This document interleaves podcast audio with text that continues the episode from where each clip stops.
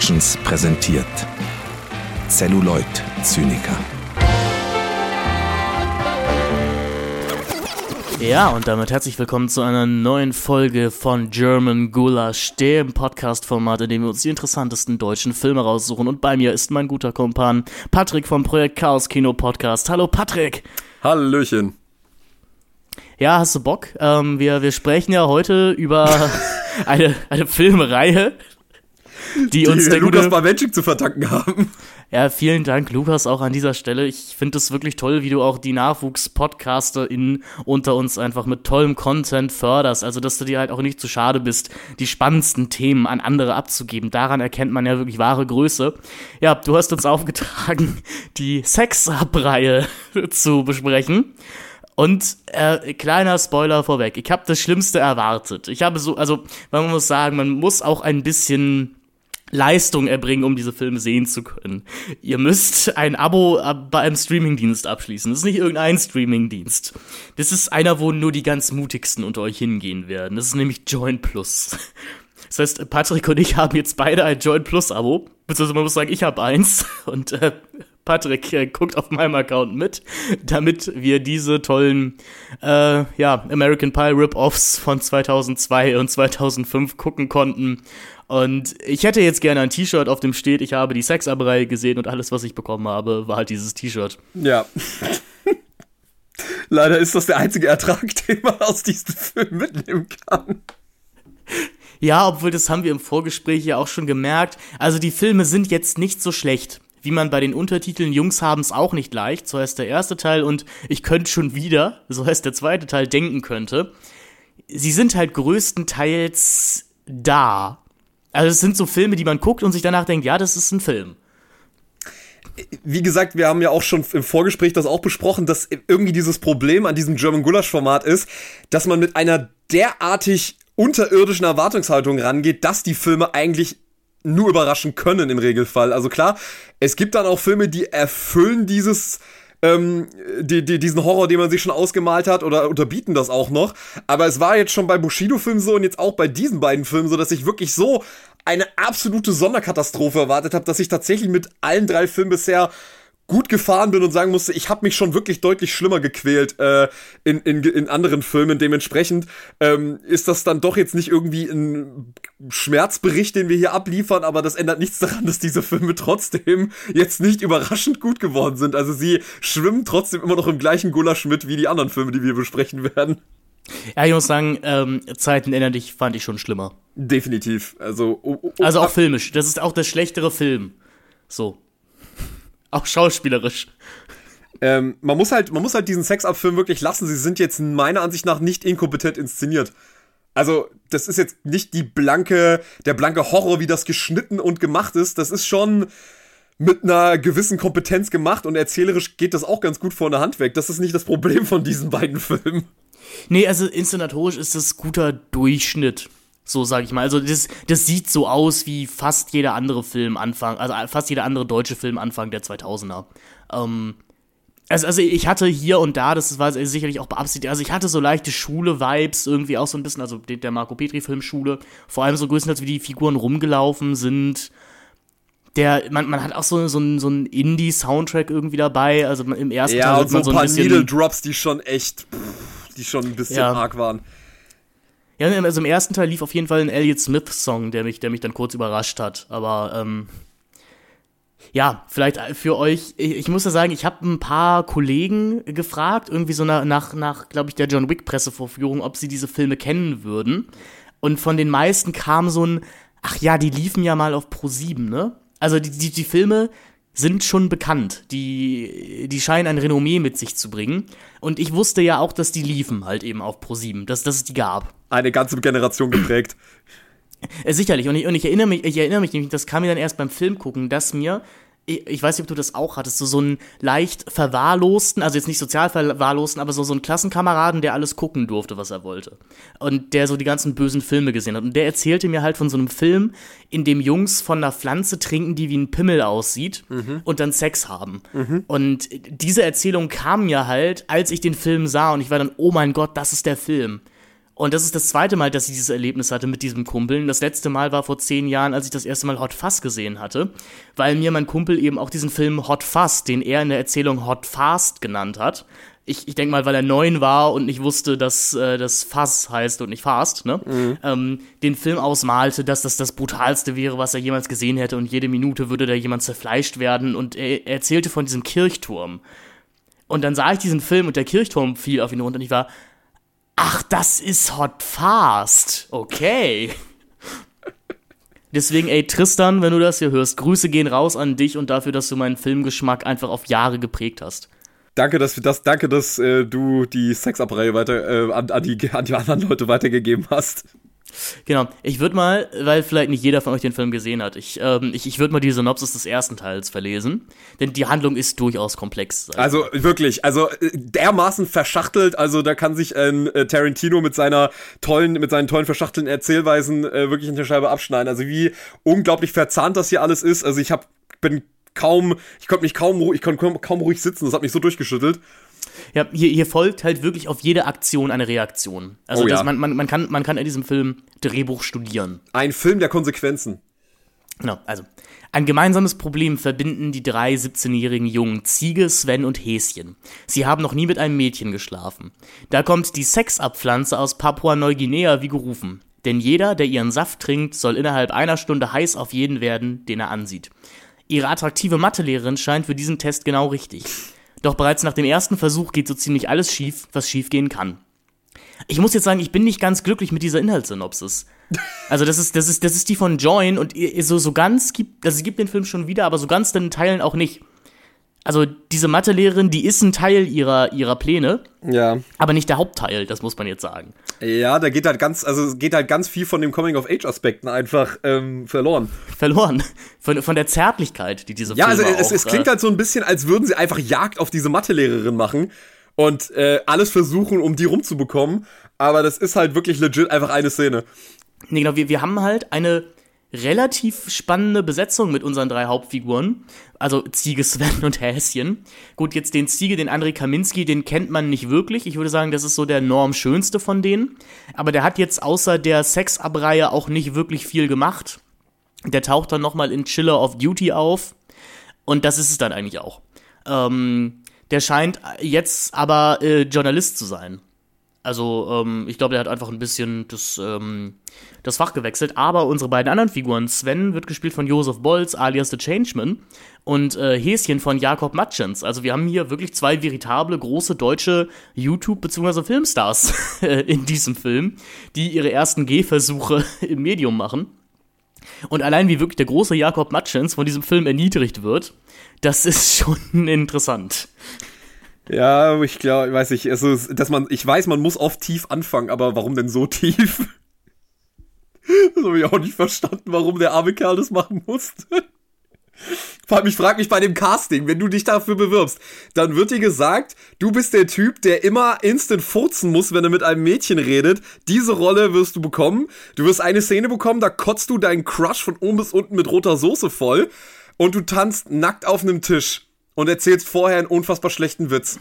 Und du heißt Häschen. Und du heißt Häschen. Wer, wer, also er heißt Adam eigentlich in der Hauptdiegese, aber er wird immer nur Häschen genannt. Ja. Und äh, was jetzt in der Inhaltsangabe fehlte, also grundsätzlich, wir sind in irgendeinem deutschen Kaff. Ich würde tatsächlich sagen, das ist Hannover. Also eben, auf jeden Fall die Kennzeichen würden, die Autokennzeichen würden verraten, dass es Hannover ist. Also wir sind in, in irgendeinem deutschen Provinzkaff, so will der Film uns das ausmalen. Und ähm, da gibt es eine Diskothek, die heißt Planet. Die ist auch genauso uncool, wie man sich so eine Dorfdisco vorstellt. Und da gibt es einen Wettbewerb. Wer sind die coolsten Typen der Stadt? Der heißt halt auch genauso. Und bisher sind un, äh, unbestritten die coolsten Typen der Stadt Klaus, Walter und Horst. Das sind so drei auch leicht arisch angehauchte Muskelprotze. Und unsere Jungs wollen jetzt auch an diesem Wettbewerb teilnehmen. Das ist unter anderem auch einer der Plotpointe dieses Films. Und während ihres Wettbewerbs halt diese tolle Sexabdroge, die sie da haben, an alle Mädchen, ähm, ja, verfüttern, ver, verliquiditieren, äh, um, um dann mal Sex zu haben. Also sehr unproblematische Handlung, würde ich an dieser Stelle auch sagen. Ja, definitiv. Ähm, also äh, definitiv. geradezu feministisch. es ist, du hast es ja auch schon gesagt, es, es wird halt noch schlimmer dadurch, dass der Film das selber acknowledged, dass der Plan dieser Jungs ähm, sehr date-rapey ist, auf Neudeutsch gesagt. Neudeutsch vor allem. Ja, äh, das war ein Witz. Also es ist so, so ein Witz auf dem Niveau von Sex Up. Ja, also, ähm, ja, also äh, das, das macht das Ganze auf jeden Fall nochmal äh, hundertmal sympathischer, dass dieser Film die offensichtliche Kritik, die man schon von vornherein an dieser Geschichte haben müsste, wenn man das Drehbuch in der Hand hält, ähm, dann selber mit einzubauen, indem man so sagt, so, ja, das ist irgendwie schon nicht so cool. Leute, also Frauen gewissermaßen oder nicht gewissermaßen einfach im wahrsten Sinne des Wortes eine Droge zu verabreichen, durch die sie überhaupt kein äh, überhaupt keinerlei Kontrolle mehr über ihren eigenen Willen haben und im Prinzip komplett willenlos werden und direkt bo äh, direkt Bock auf dich Bock haben einfach, genau. auf dich, ja, und dann kannst du am Ende sagen, ja, die wollte mich ja haben. Easy. So, war doch alles, war doch alles consensual. Also, ähm, ist auf jeden Fall, also, es ist auf jeden Fall ein sehr sympathischer Einstieg, muss man fairerweise sagen. Genau, man muss ja, genau, Ja. man muss ja sagen, das ist halt auch ungefähr der Film, den ich erwartet habe. Aber dann macht er halt so ein paar Hakenschläge hier und da. Das meine ich wirklich vollkommen ernst, die ich nicht erwartet hätte. Und wo ich ja sagen würde, was das Thema Homosexualität angeht, ist dieser Film teilweise fortschrittlicher als so manche deutsche Komödie, die heutzutage mit so einem Pseudo-Woke-Label in die Kinos kommt, Mhm. ähm, Sicherlich, ja. sich gebiert. Denn man muss ja sagen, also das, das Ganze ist halt unbeschreibbar ein American Pie Rip-Off. Also ähm, was, was die Verhaltensweisen der Jungs angeht, wir haben halt mit Ziege so ein bisschen den Stifler irgendwie, der nur im Gegensatz zum Stifler in American Pie halt noch keinen Sex hatte. Und Aber der, bringt der halt- damit eingeführt wird, dass er an die Decke wächst. Ja, es ist ein Brüller. ähm, genau, aber der immer so auch die unangenehmen Sprüche bringt, der sich halt für diesen Player-Aufreißer hält. Dann Häschen ist so ein bisschen der, der Süße, der Liebe. Und Sven, ja, Sven ist irgendwie auch so ein bisschen der Liebe. Also da wussten, waren sich nicht ganz einig, wie sie diese Jungsrollen dann verteilen wollen. Sven, muss man sagen, ist der einzige von denen, der eine Freundin hat. Also man denkt am Anfang, der ist so ein bisschen äh, der, der Kevin äh, der, der Reihe. Also wenn wir jetzt bei diesem American Pie Oberbau bleiben. Äh, denn der hat zwar eine Freundin, aber anscheinend haben die bisher auch nur geknutscht. So, also und mehr nicht gemacht, sind aber alle irgendwie schon 17. Und dann kam so eine der ersten Wendungen, die ich ganz spannend fand. Nämlich Sven, wenn er Ziege und Häschen erzählt, dass er mit seiner Freundin, ähm, der, der Ines, eben noch keinen Sex hatte, framet er das in der Erzählung mit den Jungs so, dass die Ines nicht wollen würde. Und dann erfahren wir eine Szene später, dass es halt an Sven liegt, also dass Sven zu schüchtern ist und dass Ines durchaus auch Lust hätte. Und das, das war so der erste Moment, wo ich dachte, ah, okay, das, das ist jetzt interessant, weil man kennt ja aus diesen Tino-Komödien, die sich primär an männliches Publikum richten, ist ja eher die Narrative, dass die Frauen immer nicht wollen und die Frauen muss man irgendwie überreden und die Jungs wollen ja eigentlich immer. Und ich, ich will nicht sagen, dass ich es sympathisch fand, aber ich fand es durchaus interessant, dass es hier ein bisschen andersrum teilweise ist. Also, da- dass, dass den Frauen hier zumindest eine eigene Sexualität zugesprochen wird. Also, das ist etwas, was wir, denke ich, jetzt schon mal ganz klar machen können. Da stimme ich dir nämlich absolut zu. Was irgendwie Fortschrittlichkeit angeht, haben mich die Filme auch überrascht. Also, wie wenig skandalisierend oder bevormundend die mit Homosexualität umgehen in beiden Filmen tatsächlich. Ähm, wie viel Spaß man mit dem Thema Homosexualität ja auch, also wirklich authentischen Spaß, dass man nicht irgendwie so sagt, so, ja, also hier sind die ganzen heterosexuellen Paare, die tollen Sex haben und da sind jetzt die paar schwulen Charaktere, denen wir mal einen Kuss zugestehen, sondern die, die hier den wildesten Sex haben, sind immer noch, sind halt wirklich die homosexuellen Charaktere und äh, das ist halt wirklich aufrichtig. Und auf der anderen Seite haben wir, wie du schon sagst, so die Frauencharaktere, die zumindest vereinzelt ähm, den Männern auf jeden Fall irgendwo überlegen sind, was nichts daran ändert, dass äh, trotzdem einige narrative Hakenschläge hier äh, mehr als äh, bedenklich sind. Aber ich würde sagen, lass mal vielleicht ein bisschen chronologischer anfangen. Und zwar, ich finde schon sehr, sehr spannend, wie dieser Film anfängt. Also wir sind in Papua-Neuguinea. Da dachte ich schon so, ja. mein lieber Scholli, ähm, haben wir richtig Budget in der Hand. Und ich meine, das stimmt tatsächlich. Ich habe gerade auf Wikipedia nachgelesen, die Dreharbeiten mit einem Budget von circa eine Million Euro begannen im Juli 2003 und Berlin äh, in Berlin und wurden im August 2003 beendet. Also wir hatten einen Monat Drehzeit. Ich meine, das merkt man. Ähm, und eine Million, wahrscheinlich, das war das ganze Geld, was man gebraucht hat, um in Papua-Neuguinea zu drehen. Naja, und für die Pflanze, Und die, die- ehrlich gesagt ziemlich gut getrickst ist. Also, die gut getrickst ist, aber die natürlich, wo ich schon meinen ersten Facepalm hatte nach den ersten fünf Minuten, wo ich diese Pflanze allein nur gesehen habe, wie sie geformt ist. Ähm, Also so eine, so eine, eine, eine, eine. Ein Phallus-Symbol. Ja, ein Phallus-Symbol, das mit, also im Prinzip, wenn zu viele Reize auf sie einwirken, sie einfach hemmungslos rote Soße abspritzen muss. Ähm, ja, da dachte ich mir so erstmal, es ist wieder so ein typisch deutsches Ding. Sex, also im Prinzip der sexuelle Trieb, also es ist auch schon mal eine schöne rassistische Konnotation dass der Sexualtrieb, also das Animalische, kann natürlich nur aus dem Dschungel kommen in Papua-Neuguinea. Also natürlich. Das, die Sexualität ist etwas Fremdes, was importiert werden muss. Das kann gar nicht sozusagen aus Deutschland selber raus entstehen, sondern man muss dorthin, wo im Prinzip die Zivilisation gar nicht vorhanden ist, sondern wo man noch bei den Urtrieben ist, wo man ähm, noch nicht zivilisiert wurde und gebildet wurde. Da holen wir uns den Sex her. Das war schon der erste Moment, wo ich mir so dachte, ah ja, okay, gut. Ähm, schon mal erste Szene, wo ich genau weiß, das ist Deutsch. Das ist richtig German Gulasch. Ja, aber also irgendwie. Ich glaube, eine ne spannende Frage dahingehend wäre halt auch, wie sehr der Film seine drei Hauptfiguren eigentlich mag. Das habe ich mich nämlich auch zumindest im ersten Teil gefragt. Also im zweiten Teil sind die durchaus Sympathieträger, mhm. aber im, im, ersten Teil ist das irgendwie noch so ein bisschen ambiger. Weil, wie gesagt, die, zumindest die Figuren ja wenigstens anerkennen, dass das, was sie machen, moralisch äh, überhaupt nicht korrekt ist und man muss halt sagen, das sind, also gerade Ziege ist halt die erste Hälfte des Films auch wirklich ein, ein Volldepp einfach. Und bekommt vom Film halt wenig Aufwertendes an die Hand ge gegeben.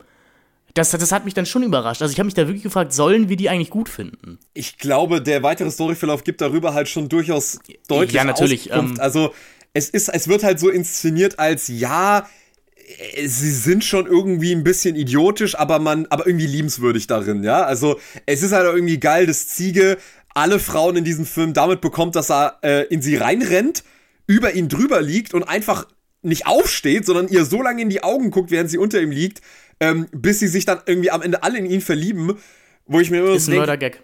Ja, das ist ja der Gag, genau. Also äh, Ziege flie fliegt versehentlich in eine Frau rein und äh, geht dann aber nicht sofort runter, sondern lässt seinen unwiderstehlichen Charme spielen, damit dann genau diese Frauen dann am Ende wirklich mit ihm in, im Bett landen. Nee, genau, also wir haben auf jeden Fall, wenn wir chronologisch weiter vorgehen wollen, wir, wir haben dann eben, wir haben dann die erste Clubnacht in dieser tollen Diskothek Planet. Und ist das, ist das nicht die traurigste Party, die du jemals in dem Film gesehen ja. hast? Aber es ist halt sehr accurate. Also ich fand für, für dieses Dorf Kaff, dass es sein soll, also ganz ehrlich, unsere Dorfdisco war auf dem gleichen Coolness-Level in Anführungszeichen. Mhm. Mm, da werden uns dann halt Klaus, Walter und Horst, die drei coolsten Typen des Ortes, eingeführt. Und es, es gibt auch diese, diese klassische Szene, die es dann ja auch zum Beispiel mal bei den drei Fragezeichen gab, die, man muss natürlich den coolen Club, man kommt nicht rein, man muss den, man muss den über die Toilette betreten. Das ist dann natürlich die Frauentoilette. Und Jakob Matschens wird das erste Mal vom Film erniedrigt und darf in die Toilette steigen, also wirklich in die Schüssel rein. Ja, und dann kommt die erste Frau in die Toilette und dann lässt er erstmal einen ordentlichen Furz los. Es ist hammerwitzig einfach. Also, ja. Also. Steht halt auch genauso im Wikipedia-Artikel drin.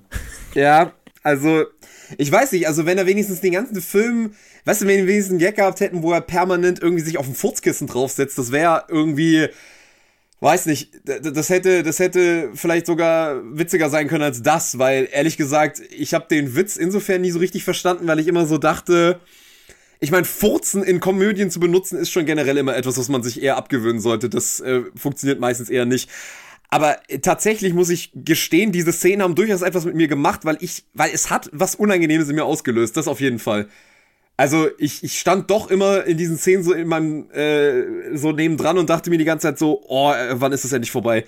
Wann ist es endlich vorbei? Also wirklich bei der der der Cringe war bei mir wirklich an einem Maximum Level, als er zu dieser zu diesem blonden Mädchen das ihm so gefällt, die mit einem von den drei coolsten Typen der Stadt zusammen ist. Wenn er auf Valerie. Genau, und wenn er auf sie zugeht und dann so einen Witz nach dem Motto, zwei zwei Rostnägel gehen gemeinsam in eine Bar oder so. So einen Witz erzählt und er sich komplett verhaspelt dabei, den Witz zehnmal ver verkackt zu Ende zu erzählen, die Pointe schon völlig zerstört hat. Ähm, währenddessen, glaube ich, furzt er da auch.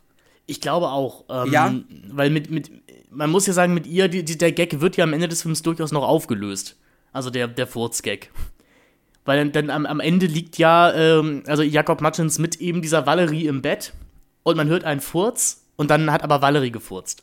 Ja, also. Es ist, es ist durchaus der, die klassische Drei-Akt-Witz-Struktur. Ja.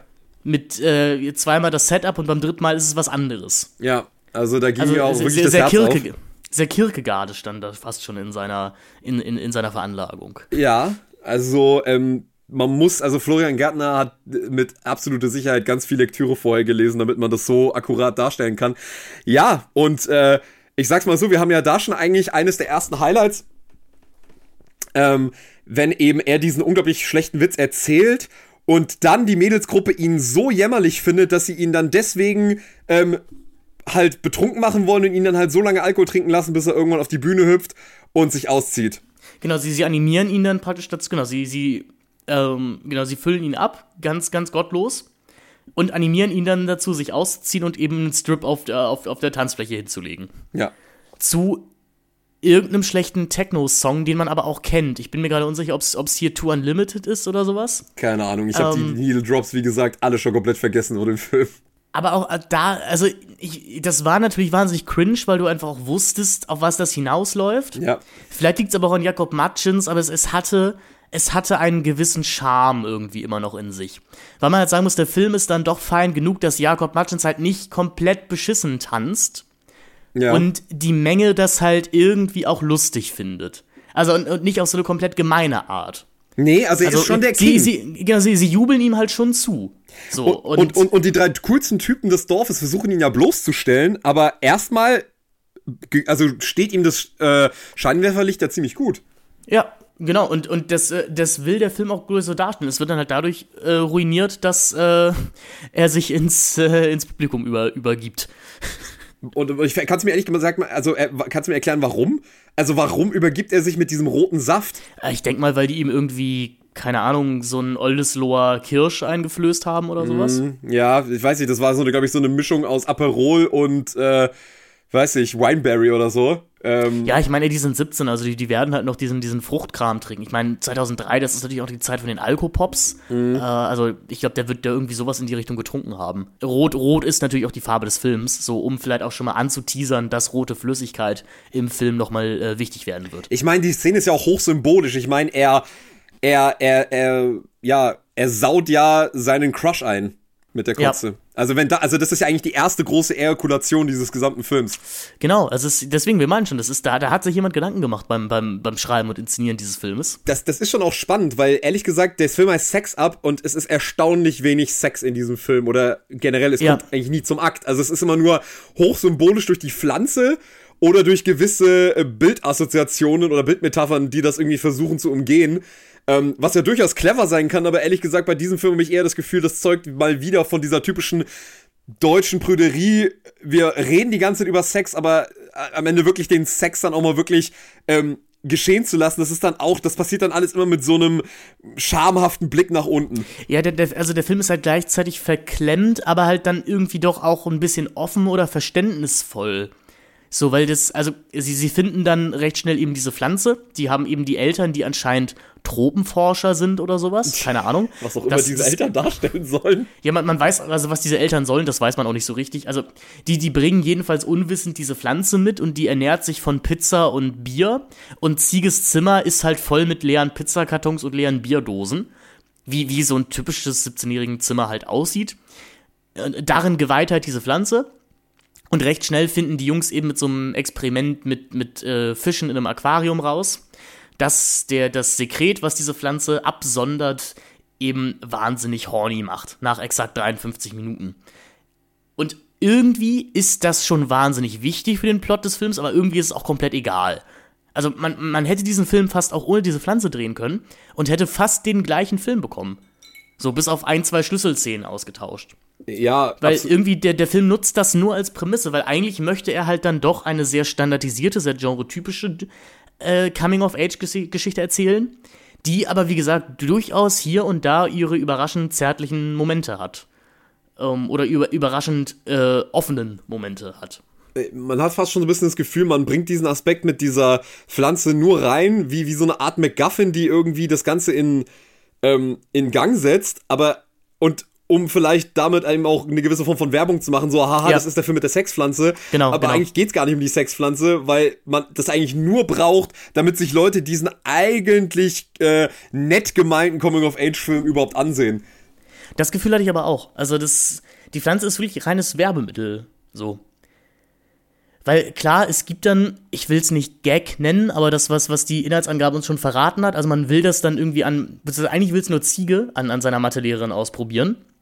Und das geht dann natürlich grandios schief. Das, das muss man den Film halt auch lassen. Also alle ihre Experimente mit diese, diese, also irgendwelche Menschen unter diese, den Einfluss dieser Pflanze zu setzen, gehen halt alle gnadenlos schief. Und Ja. feuern komplett auf sie zurück. Und das führt uns nämlich halt auch zur spannendsten Szene dieses Films, nämlich eine, in der Ziege und Sven äh, aus Versehen diese oder also diese Pflanze konsumiert haben. Eigentlich, weil sie beide Sex mit ihren Freundinnen haben wollen. Beziehungsweise Sven mit seiner Freundin und Ziege halt mit irgendeiner. Und die, äh, sie bespannen dann halt die Mädchen beim Duschen. Da ist auch spannend, das ist ja auch so eine typische Szene für diese Art von Teenie-Komödien, aber wir sehen eigentlich fast gar keine weibliche Nacktheit in diesem Film. Also in, in beiden Filmen, was ich auch interessant fand.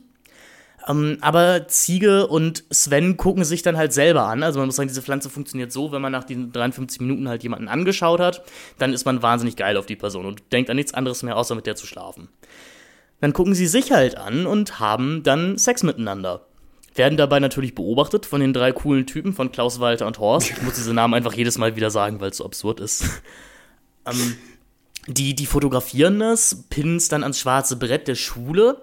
Und man denkt ja natürlich, ja, wir sind jetzt in der deutschen Komödie aus dem Jahre 2003, das wird jetzt natürlich wahnsinnig schlimm alles werden.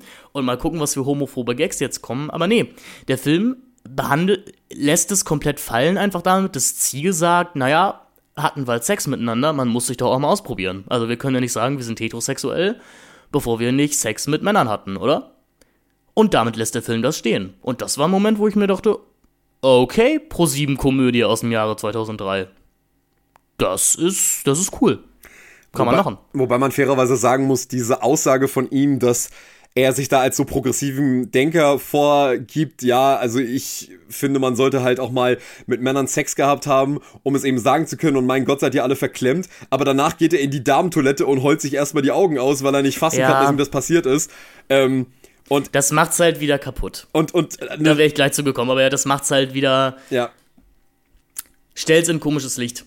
Wie halt Ja, das macht der Film ja häufiger. Also, Ja, und wie halt eben auch eine weitere Szene, wo, ähm, Spoiler, ähm, unser, oh Gott, ich, die, sei der Name, mein Gott, ähm, Sven, wenn Sven halt dann eben gesteht, dass er homosexuell ist, das wird ja dann auch schon wieder, also dieses Homosexuellsein wird ja trotzdem mit einer extrem weit großen Kneifzange angefasst, weil dann sitzt Sven halt eben da und weint und Ziege ist halt, also äh, praktisch Jakob Manches muss, muss Ziege halt sagen, ja Alter, nimm ihn halt mal in den Arm, so der weint jetzt gerade und er ist halt so, ähm, er ist halt so unglaublich zaghaft überhaupt seinen schwulen Freund anzufassen, weil er, weil das so voll konnotiert mit diesem so, ja okay, also wenn ich den jetzt anfasse, dann wird er wahrscheinlich sofort geil auf mich und oh, das kann ich jetzt nicht mehr machen, weil der ist ja schwul und da ist so Körperkontakt zwischen Männern ist sofort irgendwie, irgendwie ein Akt, der, es hat schon eine sexuelle Konnotation und so, Ah, da ist es halt, da ist es halt dann schon wieder doch, dass man so ein bisschen auf Distanz bleiben will zu dem Ganzen.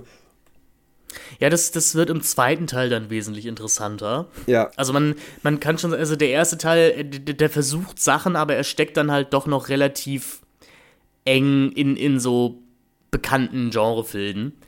Was ehrlich gesagt, diesen ersten Teil, er ist sehr vorhersehbar und es macht ihn auch äh, teilweise ein bisschen öde zu schauen. Ähm, denn dann geht es eben darum, es, es gibt diesen Wettbewerb in der Diskothek, äh, wer sind die coolsten Typen der Stadt, an den unsere drei Jungs Ja, erzähl weiter, sorry. Genau. Ja, also es ist, also ihr merkt halt schon, der, dieser Name ist der beste Gag des Films. Und unsere drei Boys wollen da halt dran teilnehmen. Um, es muss pünktlich um 22.53 Uhr sein, weil die Party geht um 22 Uhr los.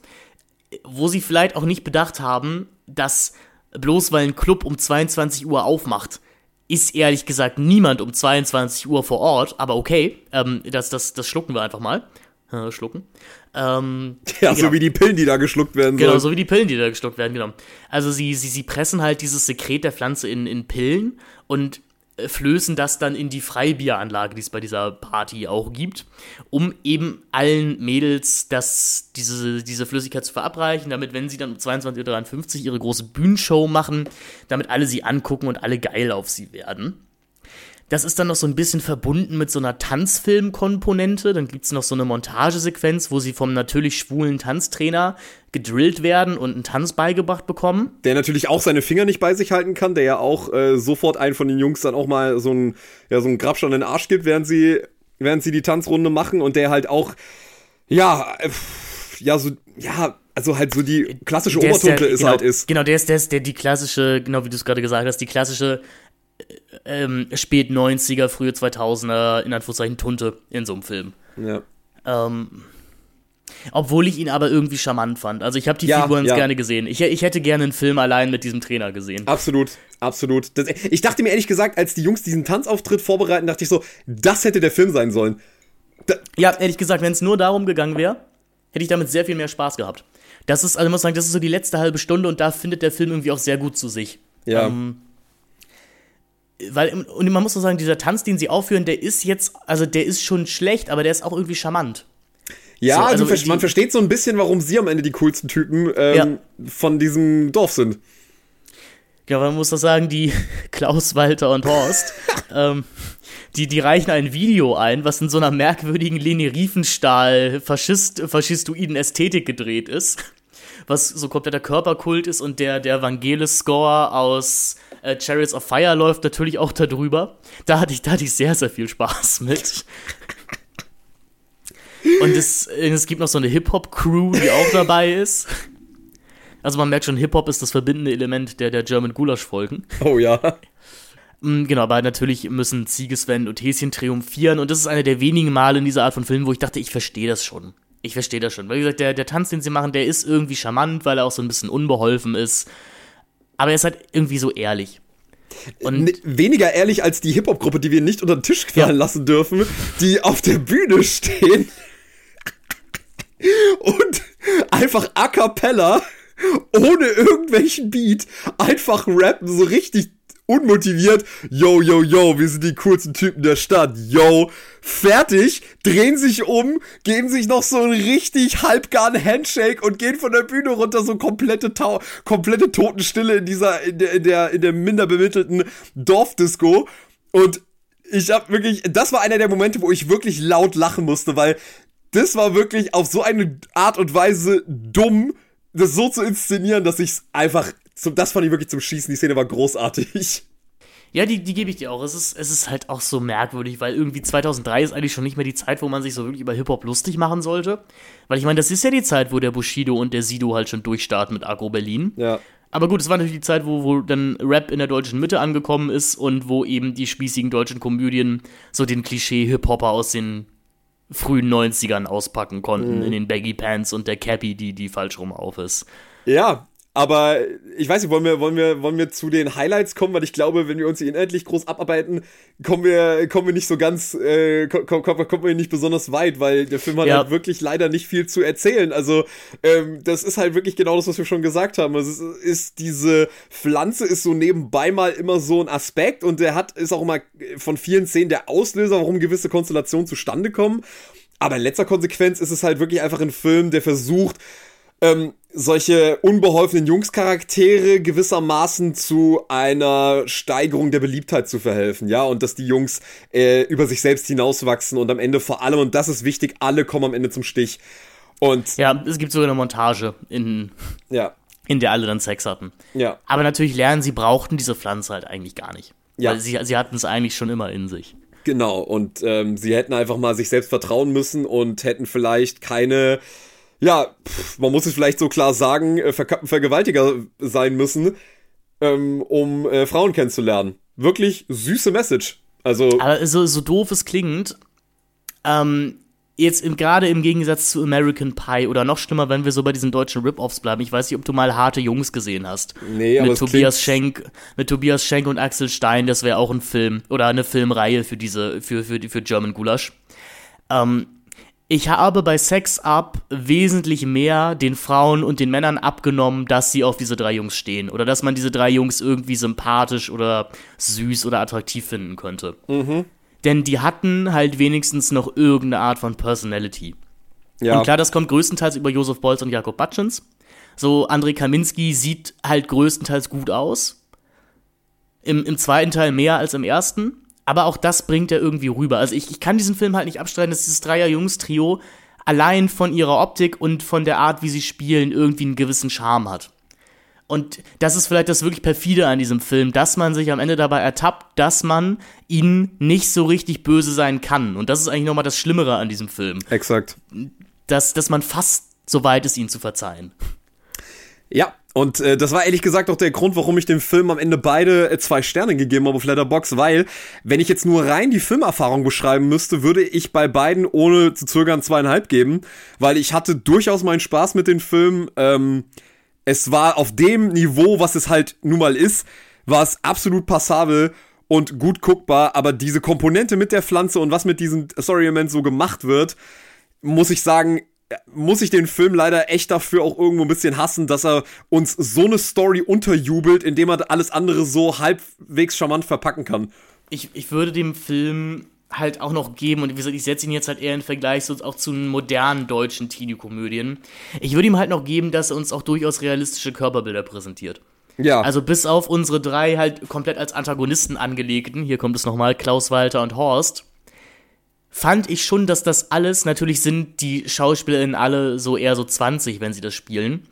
Aber ich fand schon, da war jetzt niemand dabei, dem ich den 17-Jährigen nicht abgenommen hat. Also wir haben hier keine durchtrainierten Oberflächen, wie wir es keine Ahnung dann später in sowas wie Doktorspiele oder so haben. Ja, oder irgendwie einen 34-jährigen John Travolta in Grease, genau. der, der einen also, Highschooler spielt.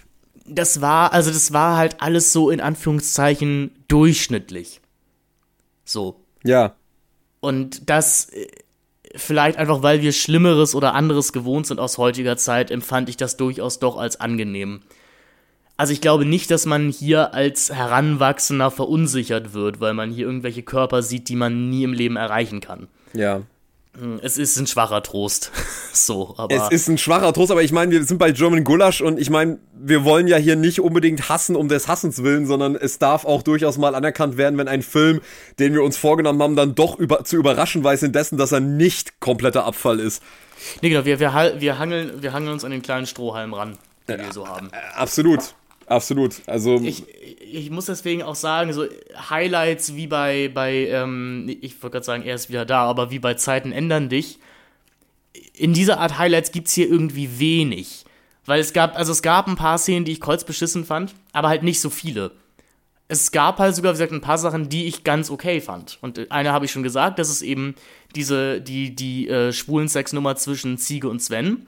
Einfach weil ich mir, als ich den Film schaute und die Szene noch nicht lief, dachte, ey, es wäre halt wirklich witzig oder es wäre halt irgendwie mal wirklich in Anführungszeichen mutig, wenn jetzt irgendwer von den drei Jungs untereinander Sex hätten. Aber das wird sich der Film ja nicht trauen. Mhm. Und dann kam das halt und da muss ich schon dachten, ah, okay. Ihr, da merkt man vielleicht dann doch, dass es eben eine europäische Produktion ist, weil sie sich dahingehend dann schon in Anführungszeichen was trauen, was ich, glaube ich, eine Vergleich, ein vergleichbarer US-Film nicht getraut hätte das war ehrlich gesagt auch, also wie gesagt, diese homosexuelle Komponente ist eine Trumpfkarte dieser beiden Filme. Also es ist wirklich äh, erstaunlich, wie ähm, ja, man, man könnte es konsequent nennen. Also sie, sie, sie denken diese Idee der, des Sexbesessensein halt wirklich immer konsequent durch und halt meistens zum Nachteil unserer Hauptfiguren.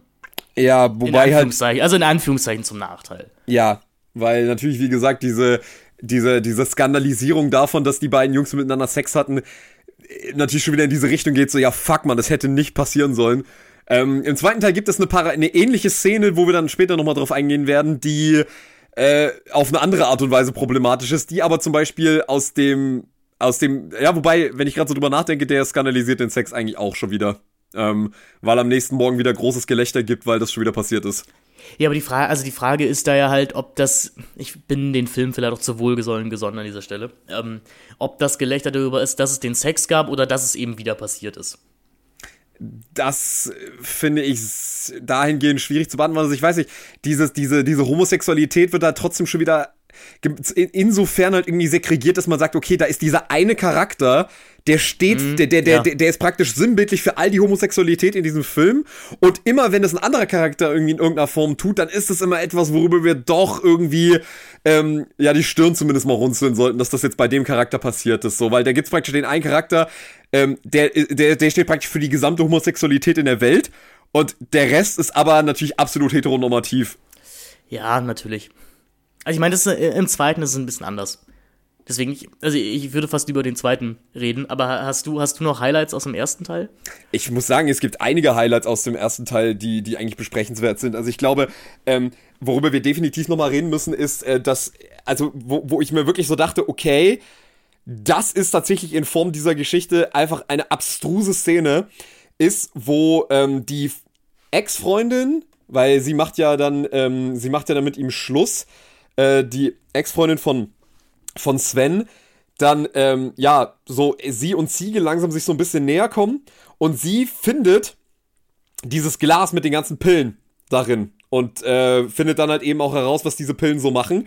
Ähm, sie nimmt das Pillenglas, glaube ich, mit, wenn mich nicht alles täuscht. Ja. Ähm, oder schmeißt sie aus dem. Nee, sie schmeißt die Pflanze aus dem Fenster, geht raus, kommt wieder zurück. So, hast du noch irgendwelche Vorräte? Nein, das Glas steht aber noch hinter ihm. Und dann äh, will sie absolut wilden Sex mit ihm haben, wo ich mir so denke, warte, was? Du hast gerade erfahren, dass der Typ ähm, irgendwelche in, in Aphrodisitikum ähm, Aphrodisitikum erstellt, das Frauen versucht zu verabreichen, damit sie mit ihm Sex haben und dann ist das der Grund, warum du mit ihm schlafen willst. Also ich dachte so, das ist so ekelhaft, Mann. Also es ist, es ist so unglaublich, wie, wie diese Charaktere dann durch ihre vermeintliche Unschuld dann immer wieder dann doch wieder so das bekommen, was sie eigentlich am Ende haben wollten. Weil der Film dann doch mal, na gut, die sind ja jung und es ist ja normal, dass man irgendwie bei Frauen irgendwie so ein Bild hat, dass man die einfach nur ins Bett bekommen will und man da wirklich bereit ist, alles dafür zu tun. Und ich denke mir so, äh, nein, das sollten wir nicht als ein normales Teenagerverhalten ähm, in dem Film sehen. Nee, auf keinen Fall. Das ist, das ist kompletter Schwachsinn. Genauso wie alles, was dann darauf folgt. Also ähm, äh, Ines flößt äh, Sven dann eben äh, unbewusst äh, eine, eine, fast schon eine Überdosis äh, dieser, dieser Pflan dieses Pflanzenextrakts oder der, der Sexabdroge ein. Aber das macht sie nicht unbewusst, das macht sie bewusst. Ja, also, also ihm unbewusst. Sie, sie so, füllt ja. das in eine Flasche und ähm, während er noch schläft und er trinkt dann daraus. Und ja, dann. dich hat die Szene ja sehr bewegt. Möchtest, möchtest du die, die Badezimmerszene also, kurz ausbreiten? Also, die Badezimmerszene war dann wirklich die Szene, wo ich so ein bisschen dachte: Okay, äh, what the fuck sehe ich hier gerade? Also. Ähm, unser lieber Ziege steht dann halt im Bad und merkt langsam, dass äh, es in seinem Körper anfängt zu rumoren. Ähm, dadurch, dass er ja eine absolute Überdosis an äh, Geilheit in sich drin trägt und steht dann eben schon mit einer Mörderlatte am Waschbecken. Auf einmal kommt von hinten seine Mutter ins Bad und hat nicht die Zeit, kurz zu warten, bis ihr Sohn das, das Bad verlässt, sondern zieht sich einfach komplett nackt aus, geht in die Dusche hinter ihm und sagt, glaube ich, sogar zu ihm, nachdem, nachdem sie irgendwie drei Sekunden geduscht hat, kannst du mir bitte das Handtuch geben. Und er steht halt da und darf natürlich seine Mutter nicht angucken, weil ja, haha, sonst müsste er, sonst wäre er ja gern auf seine Mutter.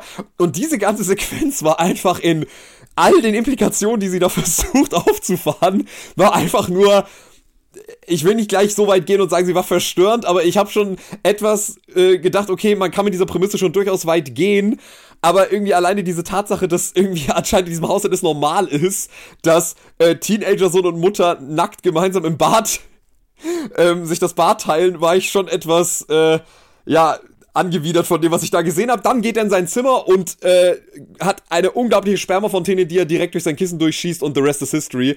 Aber diese Szene hat mich irgendwie schon beim Gucken extrem äh, ja, ja, hat mir extrem unangenehme Gefühle bereitet. Also man, muss, man muss ja sagen, er, er, masturbiert dann einfach für anscheinend fünf Stunden dauerhaft oder sowas.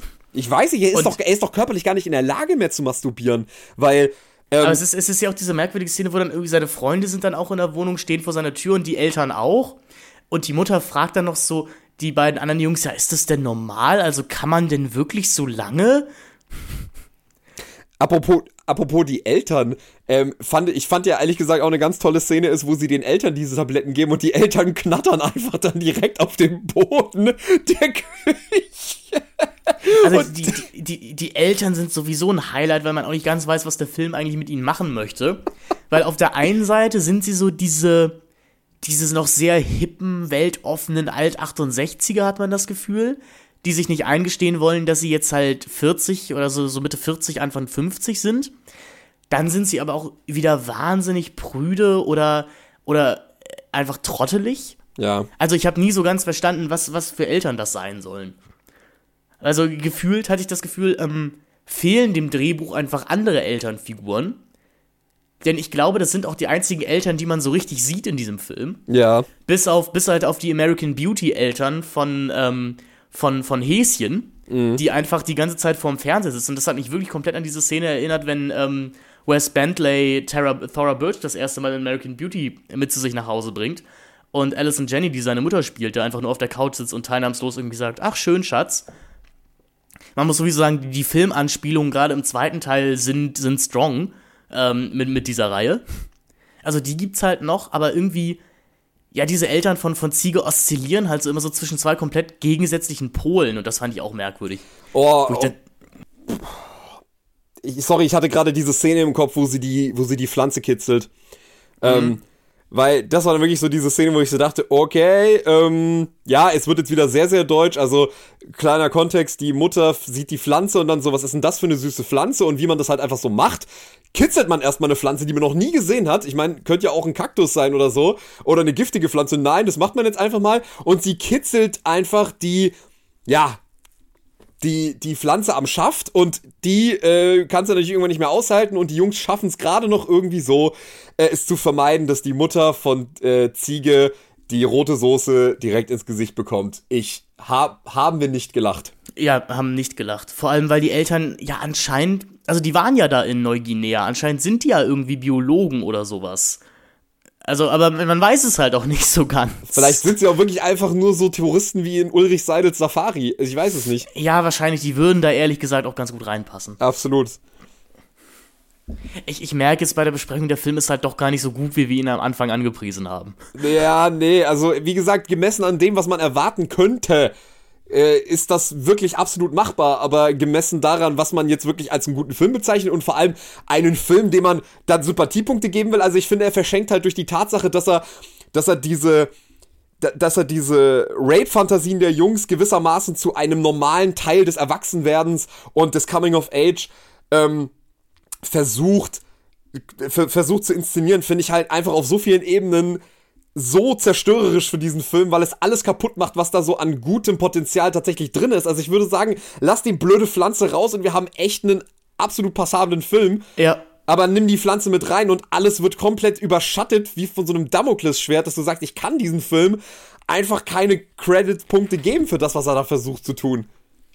Sie, ähm, ja, du hast recht. Also, ich glaube, es ist halt einfach wirklich das Charisma, was unsere drei Hauptrollen ausstrahlen als ja. Schauspieler, die das irgendwie rettet.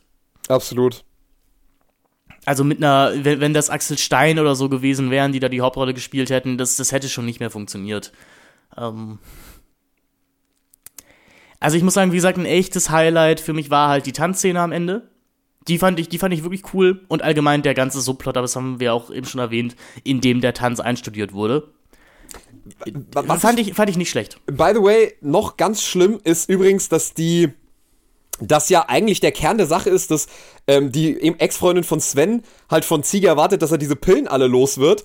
Und das, also wirklich, wo, wo ich dann wirklich so dachte, das ist jetzt nicht euer Ernst, ist, wo sie dann doch diese Pillentüte dann auspackt und alle Pillen trotzdem in die, in die, in die Becher reinfallen. Mhm. Und dann wird das halt trotzdem als so ein Gag ausgespielt. So, ja, okay, witzig, jetzt sind alle Leute wieder komplett Oh, oh, man, man lässt willentlich zu, also die Charaktere, das ist ja nicht mal so ein richtiges Versehen, sondern sie hat es ja auch irgendwo drauf angelegt, dass diese Pillen weiterhin im Spiel bleiben, anstatt sie zu vernichten. Und dann, ja, haha, guck mal, die ganzen Charaktere, die jetzt auf einmal überhaupt gar keinen äh, freien Willen mehr haben. Ähm, aber da hätte ich mal eine Frage an dich, weil die Szene ist mir sofort in den Sinn gekommen und ich würde dich gerne fragen, wie du das rechtfertigen würdest, weil ich meine, wir mögen den Film beide.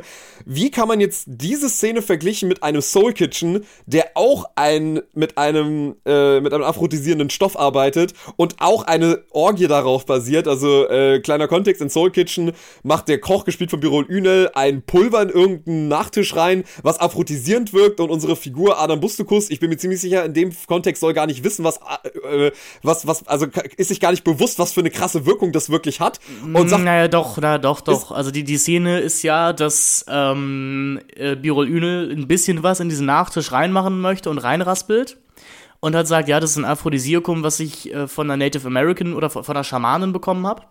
Ähm, und Adam Bostokus guckt ihn fragend an und Birolüne sagt äh, auf Deutsch, es macht geil wie Schifferscheiße. Genau. Und Bostokus sagt, ah, dann pack doch noch ein bisschen mehr rein.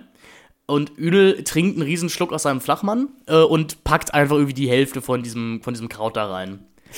Ähm, man kann das beides nicht rechtfertigen. Das ist auch in Soul Kitchen immer wie die Szene, über die ich stolper. Ja.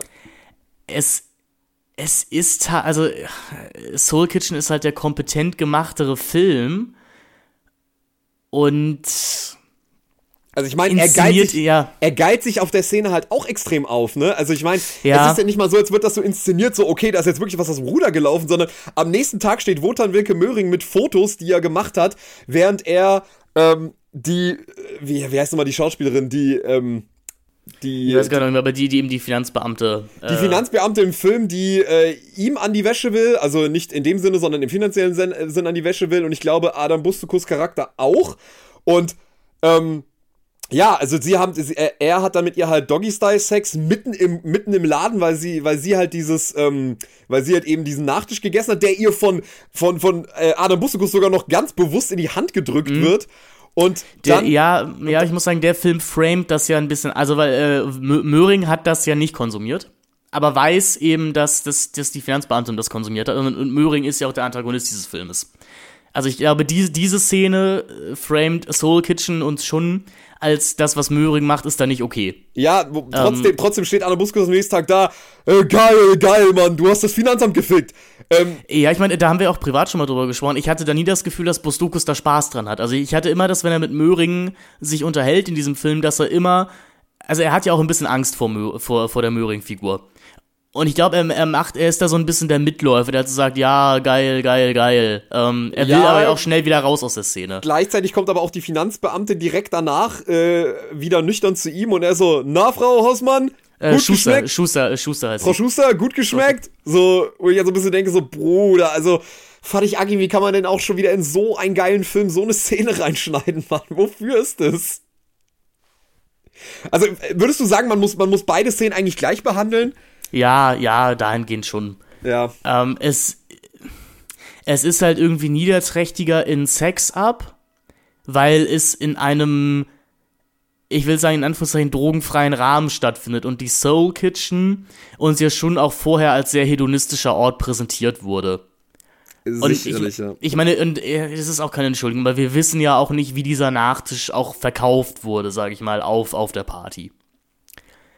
Eben. Und ich meine, da stand, also ich habe, ich kann mich nicht erinnern, dass in Soul Kitchen irgendwo äh, ein Schild stand, hier ein Nachtisch, um geil zu werden, äh, drauf stand, sondern das ist halt echt den Leuten einfach verabreicht worden, was halt ja, äh, ja, äußerst problematisch ist, aber ich glaube im Kontext von Sex Up insofern noch viel schlimmer ist, weil das halt in so einem Rahmen der Unschuld stattfindet. Also nee, und da und da hätte man es halt aufhalten können dahin. Also indem du halt merkst, oh fuck, die Dinger sind in, in den Getränken gelandet ähm, dass das, äh, das geben wir nicht in den Verkehr. So. Ja, ja, dass die Charaktere irgendwie sagen so, genau. scheiße, scheiße, nein, trink die Becher nicht, sondern die gucken einfach so zu, ja, pff, scheiß drauf. Ähm, ja, und der Film versucht es dann ja noch so merkwürdig zu retten, am Ende, indem Ziege dann halt am Ende auf den, auf den billigen und willigen Sex irgendwie mit fünf Frauen verzichtet, um halt zu seiner Ines zu gehen. Ja, das ist dann halt schon wieder... Das ist halt dann noch mal schlimmer, so. Wo man dann sagt, ah, guck mal, er hat was gelernt, er hat sich gewandelt ja, also wie gesagt, wenn man die, die, dieser Film ist schon eine extrem perfide Packung, muss man einfach sagen. Also äh, im, also äußerlich teilweise wirklich sehr charmant, ähm, wirklich erstaunlich progressiv, aber im Kern halt wirklich zutiefst verdorben. im Inhalt scheiße wie Biogasanlagen, um mal den großen Rapper Playerboy zu zitieren. Und mit diesen Worten würde ich sagen, springen wir rüber zu Teil 2, weil ich glaube, Teil 1 ähm, ist, ist abgehakt. Ja, würde ich auch sagen. Also, ähm, wir, wir, genau, wir, wir haben im ersten Teil gelernt, Jungs haben es auch nicht leicht. Der zweite Teil trägt den tollen Beinamen Ich könnte schon wieder. Ja. Ähm, Ziege, Max und Häschen sind zum Studieren nach Berlin gezogen und haben keinen Cent mehr in der Tasche. Da kommt die verloren geglaubte Sexabpflanze gerade richtig. Sie verkaufen den Pflanzensaft, der Sex besessen macht, über das Internet und die Geschäfte brummen. Auch privat haben die drei beste Verwendung für das Aphrodisiakum. Ähm, ja, da fehlt auch irgendwie wieder die Hälfte des Plottes. Aber okay. Gut. Ja, also, wie man vielleicht schon gemerkt hat, da fehlt ein Name. Da fehlt ein Name in dieser Inhaltsangabe. Äh, The Changeman, Josef Bolz, ist nicht mehr am Start. Sven kommt nicht mehr in dem Film vor. Stattdessen wird uns etwas ungelenk von dem Film dieser Max eingeführt, der anscheinend schon immer dabei war. Also es ist so diese Art von Fortsetzung, wo neue Figuren dabei sind und man einfach sagt, ja, wieso, der, der, war doch, der war doch schon immer am Start, den habt ihr noch nicht gesehen im ersten Teil. Naja, ähm, seid, seid ihr eigentlich blind? Genau. Naja, genau. Also wie gesagt, äh, Ziege, Max und Häschen wohnen in einer Einzimmerwohnung in Berlin, schlafen auch alle im gleichen Bett.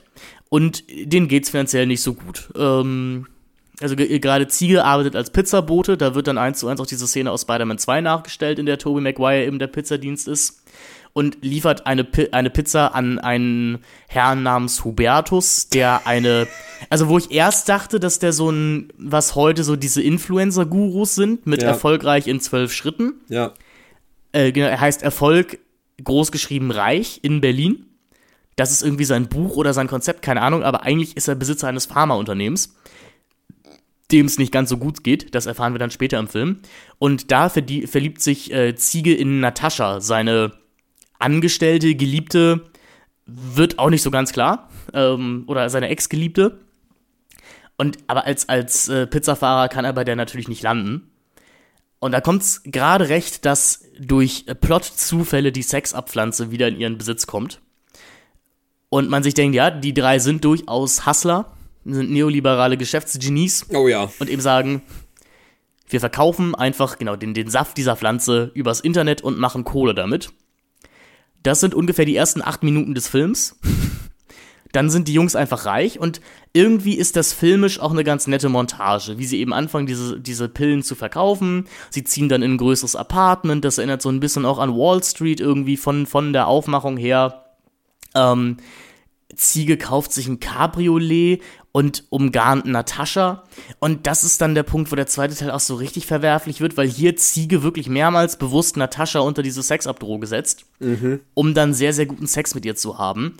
Und das kann der Film dann auch auf gar keine Art und Weise entschuldigen. Ich meine, er kann halt auch auf keine Art und Weise entschuldigen, dass diese Jungs aus der Erfahrung des ersten Teils bewusst nichts gelernt haben, sondern der ihr erster Gedanke ist, sobald sie diese Pflanze wieder haben, geil, die verticken wir jetzt schon wieder. Wir haben nichts daraus gelernt. Also eigentlich wird alles, was wir dem ersten Teil an Kredit geben wollten, hinsichtlich dessen, dass die Charaktere am Ende gelernt haben, nein, wir brauchen die Pille nicht, wird komplett evaporiert jetzt in diesem zweiten Teil, weil die Jungs sie trotzdem, also sobald diese Jungs mit irgendeiner Form von Unsicherheit verknüpft sind und dann sind wir halt eben bei diesem Thema, wo du vor dem Gespräch schon gesagt hast, das ist dann halt schon so auf eine ganz, ganz unangenehme Art und Weise so ein, ja, so ein Insel-Phänomen, so gewissermaßen, also sobald irgendwas mit den Frauen nicht läuft, sind sie wirklich zu allem bereit. Ja, also ich meine, man, man könnte ihnen halt hier noch den Benefit of the Doubt geben, dass sie eben wirklich sagen, wir verkaufen das eben in wirklich einem geframten Rahmen. Also wir verkaufen das eben an Erwachsene, die eben wissen, dass es ein Aphrodisi äh, Aphrodisiakum ist. Aber wir setzen halt trotzdem unwissende Frauen unter diese Droge damit sie mit uns schlafen. Ja, es könnte halt theoretisch sein, dass das nur Männer sind, die diese Pillen kaufen und permanent ja. Frauen damit unter Drogen setzen. Ja, genau.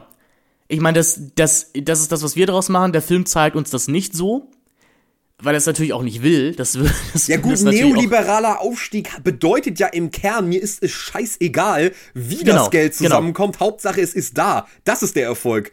Das ist das Nein, also, die Credentials. Nee, der, der Film zeigt uns das als bei Männern wie Frauen gleichsam beliebtes Mittel ja. das für viele Pärchen eben wieder Feuer in die Beziehung bringt.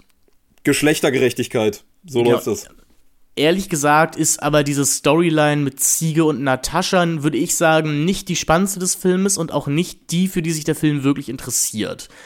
Denn ich fand, die Sympathien des Films liegen irgendwie bei Max, also unserer neuen Figur, der jetzt halt schon offen schwul ist, das äh, wissen, wissen auch alle Figuren, und der sich halt so ein bisschen versucht, in der schwulen Szene Berlins auszutoben.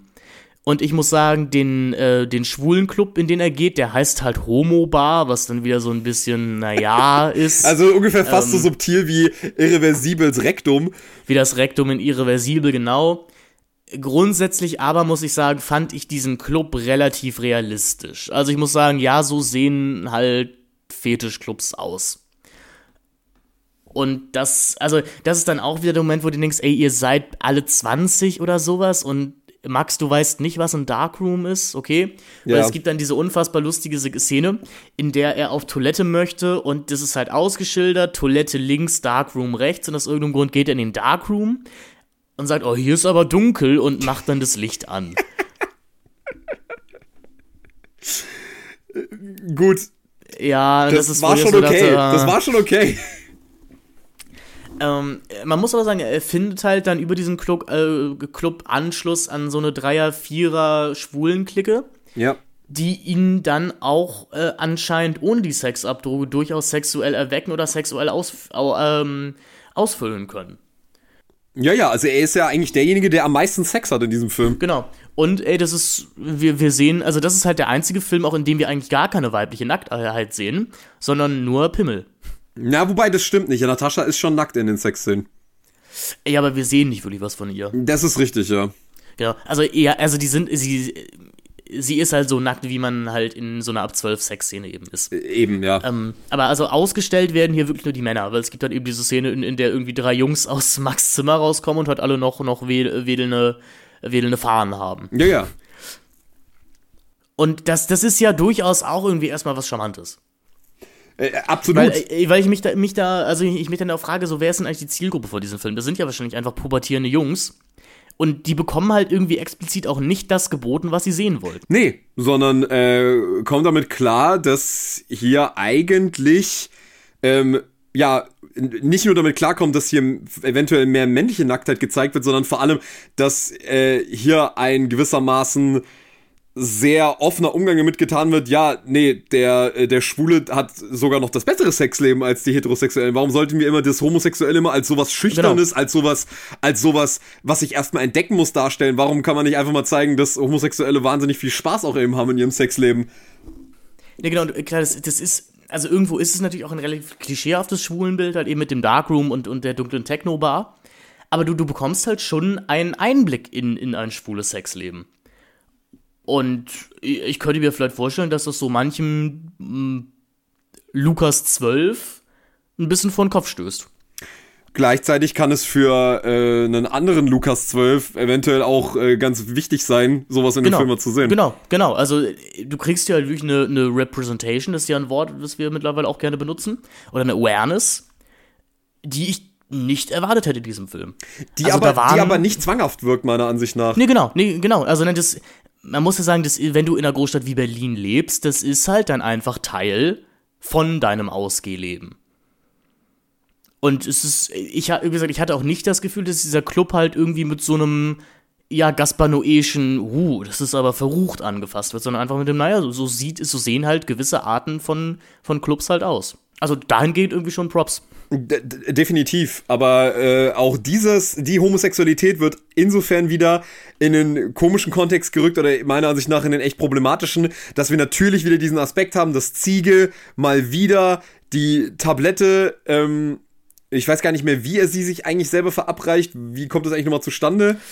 Ähm, ich glaube, er wollte wieder Natascha. Ja, und dann trinkt er das Ding selber, weil er, äh, ja. weil, weil, sie langsam auf den Trichter kommt, was er da treibt.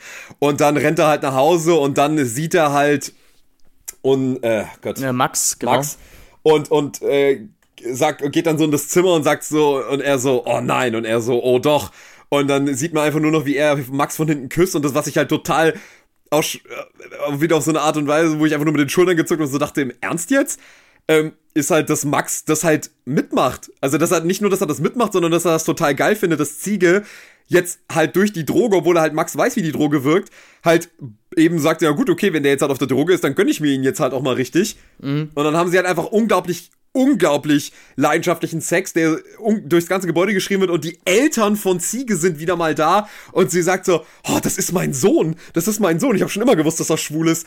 Ähm, hört, und dann äh, gehen, gehen sie aus dem Haus raus und da ist da irgend so eine Putzfrau, glaube ich, oder die, Miete, ist die Vermieterin. Die Vermieterin die dann so, das ist mein Sohn, das ist mein Sohn. Und ich dachte so, Alter, wie kannst du denn eine Szene so framen und vor allem, dass das halt Freunde sind, und dass dann der homosexuelle Freund jetzt schon wieder als jemand dargestellt wird, der das halt sofort auszunutzen weiß. So, warum?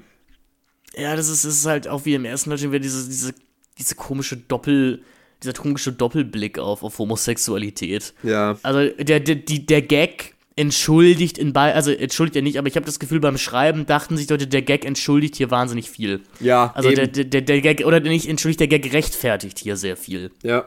In Anführungszeichen. Auch irgendwie merkwürdig ist die Storyline, die Häschen in diesem Film hat. Die findet nämlich sehr losgelöst statt von, von unseren beiden Hauptjungs. Wir haben sogar einen krassen Location-Wechsel. Wir sind genau. außerhalb Deutschlands. In, ja, wir sind irgendwo in Spanien, glaube ich, in, in Barcelona oder sowas, keine genau. Ahnung. Ähm, also, weil Valerie jetzt ein Auslands-, ein Erasmus-Semester macht, da haben wir natürlich wieder so ein bisschen das American Pie Oberbauding. Also, es ist ähm, natürlich in American Pie 2 haben hier Kevin und seine Freundin äh, ja auch eine Fernbeziehung. Aber in diesem Fall reist Häschen halt mehrmals nach Spanien und da gibt's dann den Juan, ähm, einen krasse Spanier, der natürlich, wir wissen das alle, natürlich die Valerie anbaggert weil er ist auch ein guter Tänzer und er ist charmant und gut aussehend. Aber das ist dann auch wieder der Moment, wo ich wieder mir an den Kopf packen musste, der ist natürlich schwul. Also von dem geht natürlich gar keine Bedrohung aus. Nee. Denn nee. Ähm, Nee. Auch wie der Film sagt, alle, alle gut aussehenden, charmanten und versierten Männer, die können halt nur schwul sein am Ende des Tages. Zum Glück so. haben unsere Jungs keine Konkurrenz und müssten irgendwie genau. mal was an ihrem Verhalten und an ihrem Charakter ändern, weil was halt im ersten Teil schon so ein Riesenproblem war, die Frauen, so süß das alles versucht wird irgendwie zu inszenieren, am Ende sind die Frauen, die sie am Ende haben wollen, alle nur Trophäen. Also es, ja. ist, es ist nur ein Trophäensammeln, so praktisch. Es geht, ich höre der Frau nicht zu, weil ich sie als Menschen schätze, sondern ich höre ihr nur zu und helfe ihr dabei, das Stottern zu überwinden, weil ich halt mir selber sagen will, ich bin für sie dies, die und die Rolle. Und ich bin der, ich bin praktisch der Retter von ihr. Aber ich bin Ich wollte gerade fast sagen, abgesehen von, von Häschen und Natascha, die zumindest einen Bonding-Moment bekommen im ersten Teil. Häschen und also, Natascha? Äh, nee, nicht Natascha, sorry, Valerie. Ähm, Valerie, ähm, also, ja. Genau, weil Natascha ist ja im zweiten. Also Häschen und Valerie bekommen im ersten Teil ja so ihren, ihren Meet Cute, wenn sie dann äh, über um, Umstände bei, bei Häschen zu Hause sind. Und wir haben Valerie ja vorher als eben, die ist ja mit einem der coolen Typen zusammen. Ja, ja. Halt, wir denken ja auch, das ist so eine wahnsinnig eingebildete, blöde, blöde Kuh. Ja. Und dann kommt eben raus, nee, ist sie gar nicht, die ist nämlich auch schüchtern. Und die beiden bonden eben dann darüber, dass sie ähnliche Angst vor dem ersten Schultag hatten. Ähm, beide gekotzt haben, oh ja, und dann Ja. versucht ihr, und dann versucht ihr Häschen ganz vehement trotzdem die Droge zu verabreichen. Ja, das ist dann halt wieder uncool, aber der. Es ist so schlimm, man will diesem Film aber irgend, man will diesem Film immer irgendwas geben und dann reißen sie es halt selber wieder ein. Ja, also alles wird mit dem Arsch eingerammt, was irgendwie an halbwegs gutem Potenzial da gewesen wäre. ähm, aber da muss man ja auch wieder sagen, aber auch, also das sind auch keine guten Freunde untereinander, muss man sagen. Also Ziege, Max und Häschen. Weil sie dann eben sagen, ja, das ist ja ganz klar. Die Valerie, die steht auf den heißen Juan, weil du's, also Häschen, ihr nicht richtig besorgen kannst. Und der Juan kann das, also musst du die, die Sexabdroge nehmen. Damit, damit es Valerie, wenn du das so richtig besorgen kannst. Und das feiert natürlich auch wieder Beck, weil äh, Häschen dann mit irgendeiner anderen Spanierin schlafen muss, die, die er eben angeguckt hat. Und dann trennen sich Valerie und er halt für drei Minuten, aber dann vergisst der Film das auch wieder. Ja, vor allem mit wie unfassbar äh, käsig das aufgebaut wird, dass er dann zu Hause sitzt, so wehmütig und dann so eine mega E-Mail schreibt, so ja, ich erkläre jetzt alles und dann keine zehn Minuten später fährt sie aus Spanien extra mit ihrem schwulen besten Kumpel nach Berlin, um zu sagen, hey, ich habe deine E-Mail gelesen, ich bin sofort losgefahren, als ich die gelesen habe. Und ich denk so, hä? Was? Warum? Er hat dir gerade gestanden, dass er irgendwelche Rape-Drogen äh, versucht, Leuten einzuflößen. Ja. Und, dann, und, dann, ist sein erster dass Gedanke, er dich das Date rapen Mann. wollte. Hä? Genau. Dass er dich Date rapen wollte. Aber ja, ja. Also- und dann entscheidet sich der Film irgendwie auf den letzten zehn Minuten, ich könnte ja noch mal so ein Pharma-Industrie-Thriller werden. Das, das, so wäre doch eigentlich auch noch ganz wild. Denn falls ihr euch noch erinnert, es gibt ja diesen Hubertus, den Chef von diesem Pharmaunternehmen, der auch so einen dummen Namen hat, wie sich irgendwie nur so ein Kind ausdenken kann. Ich glaube Pharmacon oder sowas. Nee, nee, nee, nee, nee, das ist noch viel, viel schlimmer. Der, der Konzern heißt einfach Fucktech und das Mit Werbeplakat heißt einfach Sex Up Patent in die Zukunft. Genau, denn ähm, Hubertus kriegt eben über Natascha, die natürlich auch hinter die Sexabdrohung bekommen ist, raus, dass es eben dieses, dieses Aphrodisiakum gibt und dass die Jungs kein Patent drauf angemeldet haben. Also bringt der Konzern, der ähm, eben kurz vor der Pleite ist, dann selber das, äh, das Sex-Up äh, äh, ähm, Medikament oder die Sex-Up-Droge raus. Die Wissenschaftler wissen aber nicht, wie man diese Pflanzen eigentlich richtig züchten kann. Denn nur die Jungs wissen ja, die ernährt sich von Pizza und Bier. Auf gar keinen Fall von alkoholfreiem Bier. Das wird uns sehr früh im Film angeteasert. Wenn man dieser äh, Pflanze nämlich alkoholfreies Bier gibt, dann explodiert sie. Der Gag war aber auch nicht schlecht, auch wenn er flach ist. Ich dachte mir, in dem Moment, es ist zumindest ein netter Plot-Twist, der dann so raus, der dann so rauskommt. Generell muss man dem Film tatsächlich also beiden Filmen lassen, wenn es darum geht, irgendwie Fäden zu spinnen und sie am Ende zusammenzuführen, das kriegen mhm. die schon halbwegs gut hin. Ja. Also hier ist halt, hier sind halt Leute am Start, die durchaus wissen, wie man Witze schreibt. So. Absolut. Also sie, sie, sie wissen schon, dass da eine, also da ist schon eine gewisse Mechanik dahinter. Also man kann nicht sagen, es ist so Till Schweiger Humor, dass man einfach die ganze Zeit irgendwelche dummen Witze macht und einfach nur hofft, man schießt so viel raus, bis irgendeiner mal darüber lacht, sondern da ist schon irgendwie ein Team dahinter, das weiß, dass Humor schon ein gewisses Handwerk benötigt. Wie das wie ausgeprägt und wie gekonntes Handwerk, dann ist es schon wieder eine andere Frage. Aber es ist zumindest da. Ja, genau. Jedenfalls Häschen wird dann gekidnappt von, von Hubertus und wird in einer Guantanamo-ähnlichen Foltersequenz gezwungen, äh, äh, zu erzählen, wie man diese Pflanzen eben ernähren kann. Und jetzt müssen, muss halt unsere, unsere Gruppe aus Ziege, Max, Valerie und Juan den Bub da befreien. Und ab hier bekommt dieser Film auch so einen komischen Blaufilter über alles drüber. Ja, Michael Mann hat auf einmal übernommen. Genau, also, genau, man fragt sich dann, äh, ist, also, ist es schon Heat oder äh, ist es, ist es noch Sex ab? Also man weiß es auch nicht so ganz. Und ja, dann gibt es eine wahnsinnig lustige Szene, da hat unser Regisseur übrigens auch einen kleinen Cameo-Auftritt, der Florian Gärtner. Da gibt es dann zwei Pförtner, denen man ungesehen eben das Sex ab, äh, die Sexabdroge in die Drinks packt. Und da vergisst der Film dann auch irgendwie, dass er diese 53-Minuten-Regel hatte. Also das, das vergisst der Film gerne mal hier und da, wenn es für den Gag nötig ist. Und die beiden Pförtner fangen halt an rumzumachen. Und man kann sich ins Gebäude schleichen. Ja, und die haben dann, ich glaube, bestimmt also der, der Gag kommt auf jeden Fall nochmal, wenn Hubertus das Gebäude verlassen will und wir hören einfach nur, wie die beiden wirklich beim Sex nichts anderes schreien, außer, oh Heinrich, oh Heinrich, oh Heinrich. Ja. Und ähm, weil offensichtlich den beiden kein anderer Dirty Talk eingefallen ist ähm, in der ganzen Zeit. Ähm, ja, das ist dann halt so, also witzigerweise ist der gleiche Gag in Daniel Radcliffe's Film Horns drin. Ich weiß nicht, ob, okay. du, ob du den gesehen ja, hast. Gesehen. Aber da gibt es eine Szene, da sind auch zwei Polizisten. Daniel Radcliffe sagt den beiden, wisst ihr was, Jungs? Fickt euch doch einfach gegenseitig. Und dann er so, oh, äh, dann sagt er irgendwie so, oh, man, oh mein Gott, Mark, ich wollte dich schon immer mit, immer mit dir schlafen und haben diese beiden Polizisten genau im Prinzip genauso Sex, die eigentlich ein Hindernis in der Story hätten sein sollen und haben dann genauso leidenschaftlichen quote unquote äh, Sex wie jetzt hier in dieser äh, großartigen äh, Szene, wo ich tatsächlich kurz mal stoppen musste, weil äh, mein Lachflash zu ausgeprägt war. Ich es, ist einfach die, es ist die konsequente Weiterführung von, das sind nicht, nicht die Druiden, die ihr sucht.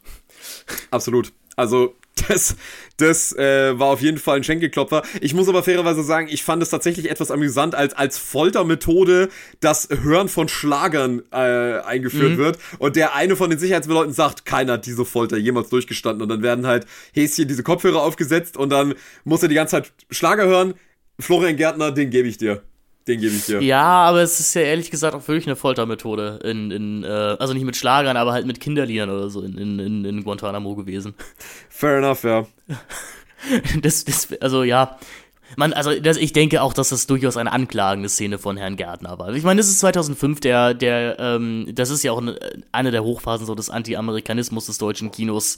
Ich glaube, das ist durchaus politisch zu sehen, was Herr Gärtner hier, hier aussagen wollte. Ist das doch ein politisch subversives Meisterwerk?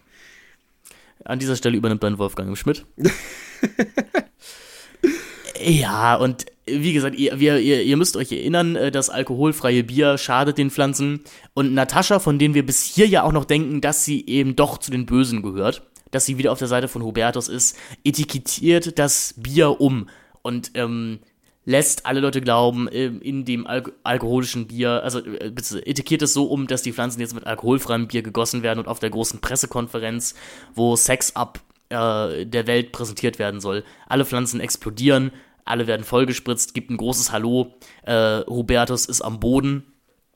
Und äh, Natascha und Sven beschließen in einer, ja, Ich-AG Sex ab jetzt gemeinschaftlich zu vertreiben. Also mal wieder, und, die Charaktere haben absolut daraus gelernt. Genau, und Profit ist am Ende einfach wichtiger. Ja, absolut muss man an der Stelle auch wirklich mal sagen. Also ich meine, das Schlimme ist halt, am Anfang hatte ich fast noch so gedacht, sag mal, ist dieser Film nicht wirklich dann doch irgendwo charmant indessen, dass er tatsächlich auch, vor allem jetzt auch aktuelle Studentenprobleme einfach mit aufgreift, so die Studentenarmut und keine Wohnung zu finden in der Großstadt und so weiter und so fort. Ja, und dann Schnips, die natürlich, der einzige, das Problem war nicht, dass die Jungen, dass es irgendwie Studentenarmut gibt und dass ähm, wir in eine, dass wir, dass wir in eine, äh, dass gerade in dem Jahr 2005 auch die neoliberale ähm, oder ne noch neoliberalere Politik der rot-grünen Regierung einge ähm, eingesetzt hat, sondern das einzige Problem war, dass die Jungs einfach nicht die richtige Geschäftsidee hatten. Ähm, genau, genau, das ist das einzige Problem. Ach, ähm, furchtbar. Also ir irgendwie der Film, also auf der einen Seite ist er auch schon sehr 2005, einfach auch dahingehend, dass man in Restaurants noch rauchen darf äh, allgemein, dass in diesem Film sehr, sehr viel geraucht wird. Erstaunlich, ähm, ja. Was, was die Klamotten angeht und auch ein bisschen die Musik und auch so die filmischen Referenzen, die wir haben. Auf der anderen Seite ist er aber auch sehr zeitlos oder und auch sehr, wenn sie uns nicht ständig sagen würden, dass wir in Berlin wären, ist es auch sehr ortslos alles. Ja. Ähm, also es ist, es gibt hier irgendwie gar keinen Kontext, wo und wann das spielen könnte. Und das ist dann auch irgendwie komisch, weil sich der Teenie-Film ja eigentlich doch häufig durch eine sehr krasse Positionierung in einer Jetztzeit definiert. Mhm. Also wenn man irgendwie an sowas wie Clueless denkt, der ja wirklich einfach genau 1994 spielt. Äh, oder, oder ein Ladybird von Greta Gerwig, der ja auch wirklich explizit im Jahre 2004 spielt. Ja, oder, das, oder ein Days and Confused, äh, das, ja, genau. das sich ganz klar in den 70ern positioniert. Es ist das hier halt schon spannend dass es, dass es so eine Nichtzeit ist. Und ich habe das Gefühl, das haben deutsche Teenie-Filme häufig an sich. Dass, dass, sie, dass die immer so in Anführungszeichen universell abwaschbar bleiben wollen. Aber ich glaube, da, da das hängt dann aber generell einfach mit einer mit einer ähm, ja Entpolitisierung von jeglicher Form von Filmgenre im deutschen Sektor zusammen, dass man immer in Deutschland immer so tut, als hätte man im Gegensatz zu allen anderen Ländern auf der Welt irgendwie die wunderbare Politik der Mitte gefunden und bräuchte überhaupt gar keine ideologischen Standpunkte vertreten oder gewissermaßen irgendeine gesellschaftliche Perspektive in den Film reinbringen, weil wir leben ja in der Mitte der Gesellschaft alle gemeinsam haben. Ähm, haha. Und das ist schon einfach ein deutsches Phänomen, würde mhm. ich sagen. Nee, wie du schon gesagt hast, es ist ja ein Film, der am Ende sagt, das System ist nicht das Problem. Das Problem bist halt du, wenn du im System keinen Platz findest. Genau. Ähm, du, also Hubertus ist auch nur schlimm, weil er ein Arschloch ist. Ja, also, genau, also ja. Weil er den Jungs halt diese Pflanze klaut. Ja, aber er ist kein Arschloch, weil er, äh, weil er bei einem Pharmakonzern arbeitet und ähm, also der Chef von, von, von dem Pharmakonzern ist und noch zusätzlich, dass er die Pillen als Viagra verkauft, wo wir schon im Vorgespräch drüber geredet haben. Aber das ist jetzt eine Frage. Ist das so, dass in dem Film tatsächlich auch die Charaktere selber das als Viagra zum Teil ver also verkaufen? Dass sie sagen, das ist im Prinzip nur das bessere Viagra? Genau, also Hubertus sagt irgendwann, das ist das bessere Viagra. Oder, oder es ist der Viagra-Killer oder sowas. Ich glaube, das steht irgendwie so in der Pressemitteilung. Aber sagen das unsere Jungs selber auch mal? Da bin ich mir halt gerade unsicher. Also ich glaube, die sagen einfach nur, das Zeug wird durch die Decke gehen. Ja, weil eben natürlich dieser Vergleich zu Viagra sich auch natürlich völlig verbietet, weil äh, Viagra äh, potenzstärkend ist und nichts mit Aphrodisidikum zu tun hat. Ja, gut, das bist du jetzt mit deinen Detailsachen hier. Also. Ja, natürlich. Ich meine, gut, dann ist das natürlich auch wieder äh, genialer Schwenk hier von den Drehbuchschreibern, ähm, dass äh, natürlich der böse Pharmakonzern hier auch noch False Advertisement betreibt. Ne? Also die Leute nicht darauf hinweist, nein, es ist kein Viagra, sondern es sind Rape-Pillen. Also so ehrlich kann man ja zumindest mal sein. Ja, aber ich glaube, die Jungs die Pille ja durchaus auch so bewerben. Die sagen ja einfach nur, ey, das, das macht dich halt geil. Das entschuldigt es nicht, aber sie sind wenigstens transparent, ne? Also Sie es sind die, es sind die, es sind die so. ehrlicheren Unternehmer, es sind die ehrlicheren Kapitalisten. Ja, das ist, das ist halt diese, e- das ist so dieses eklige Authentizitätsversprechen, das da noch bei ist. Oh so. ja. Da, da weißt du halt noch, wo die Wurst herkommt. Genau, ja. Also der, der, der, der böse Unternehmer ist halt der, der halt privat auch böse ist. Aber der gute Unternehmer, der ist ehrlich zu dir. Der, der ist der, Genau. der flache Hierarchie, der begegnet dir auf Augenhöhe, obwohl er in einem Loft wohnt und du in einer Mülltonne in Berlin. Ähm, aber er begegnet dir auf Augenhöhe. Äh, ja. Nee, deswegen werden, werden Natascha und Svenja, er meinte doch das perfekte Paar geframed, weil die dann einfach diese, dieses Paar-Business am Laufen haben. ja, klar. Also ich meine, der, der Sex ist ja auch nur deswegen so gut, weil das, dieses Geld stimmt. Ja, genau, und, und weil sie diese Pille haben. Ja, und ich meine, der Sex wird jetzt halt noch umso besser, weil man jetzt halt gemeinsam zum Höhepunkt kommen kann, sowohl finanziell als auch sexuell. Also perfekt. Also ich meine, das Ende ist ja auch wirklich Gott sei Dank nicht kitschig. Ähm, wenn sie dann alle gemeinsam in einer Reihe sich aufs Dach setzen und alle, also Juan und, und, und, und Max sind natürlich auch sofort hin und weg voneinander, weil sie halt beide schwul sind, ist ja klar. Ähm, dass Homosexualität halt bedeutet, ich liebe jeden Mann, den ich sehe, nicht, oder ich, oder ich will mit jedem Mann zusammenkommen, den ich sehe, sondern nicht, dass irgendwie, ja, also der Mann gefällt mir oder nicht, sondern ist klar, homosexuelle Charaktere, zack, die gehören zusammen.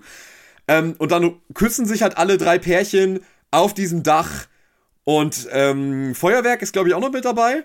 Ja, so ungefähr. Ja. Ähm, ich fand, also ich fand halt einfach wirklich nur am spannendsten, dass der Film halt so wenig aus seinem Berlin-Setting macht.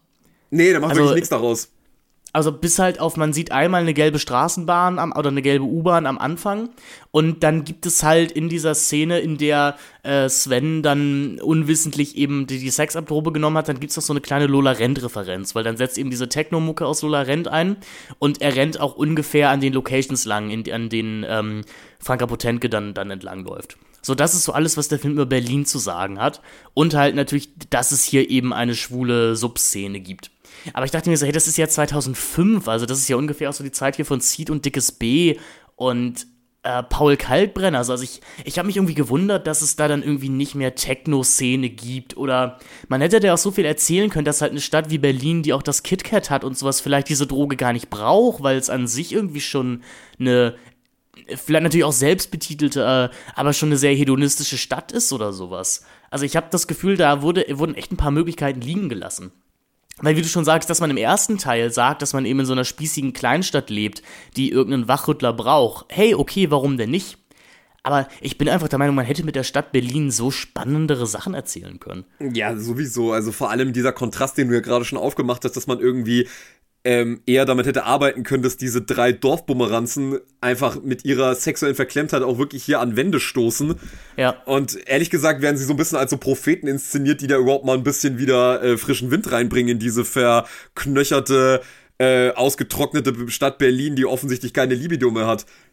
Ja, es, ist, es braucht halt die Schwaben. Also auch Berlin brauchte die Schwaben, die nach der Wende zugezogen sind. Es ist, ach, es ist halt, es ist halt wirklich, also ich, ich würde halt wirklich behaupten, der, der, der zweite Teil ist, ähm, ich weiß gar nicht, die Filme schenken sich in ihrer Verwerflichkeit relativ wenig.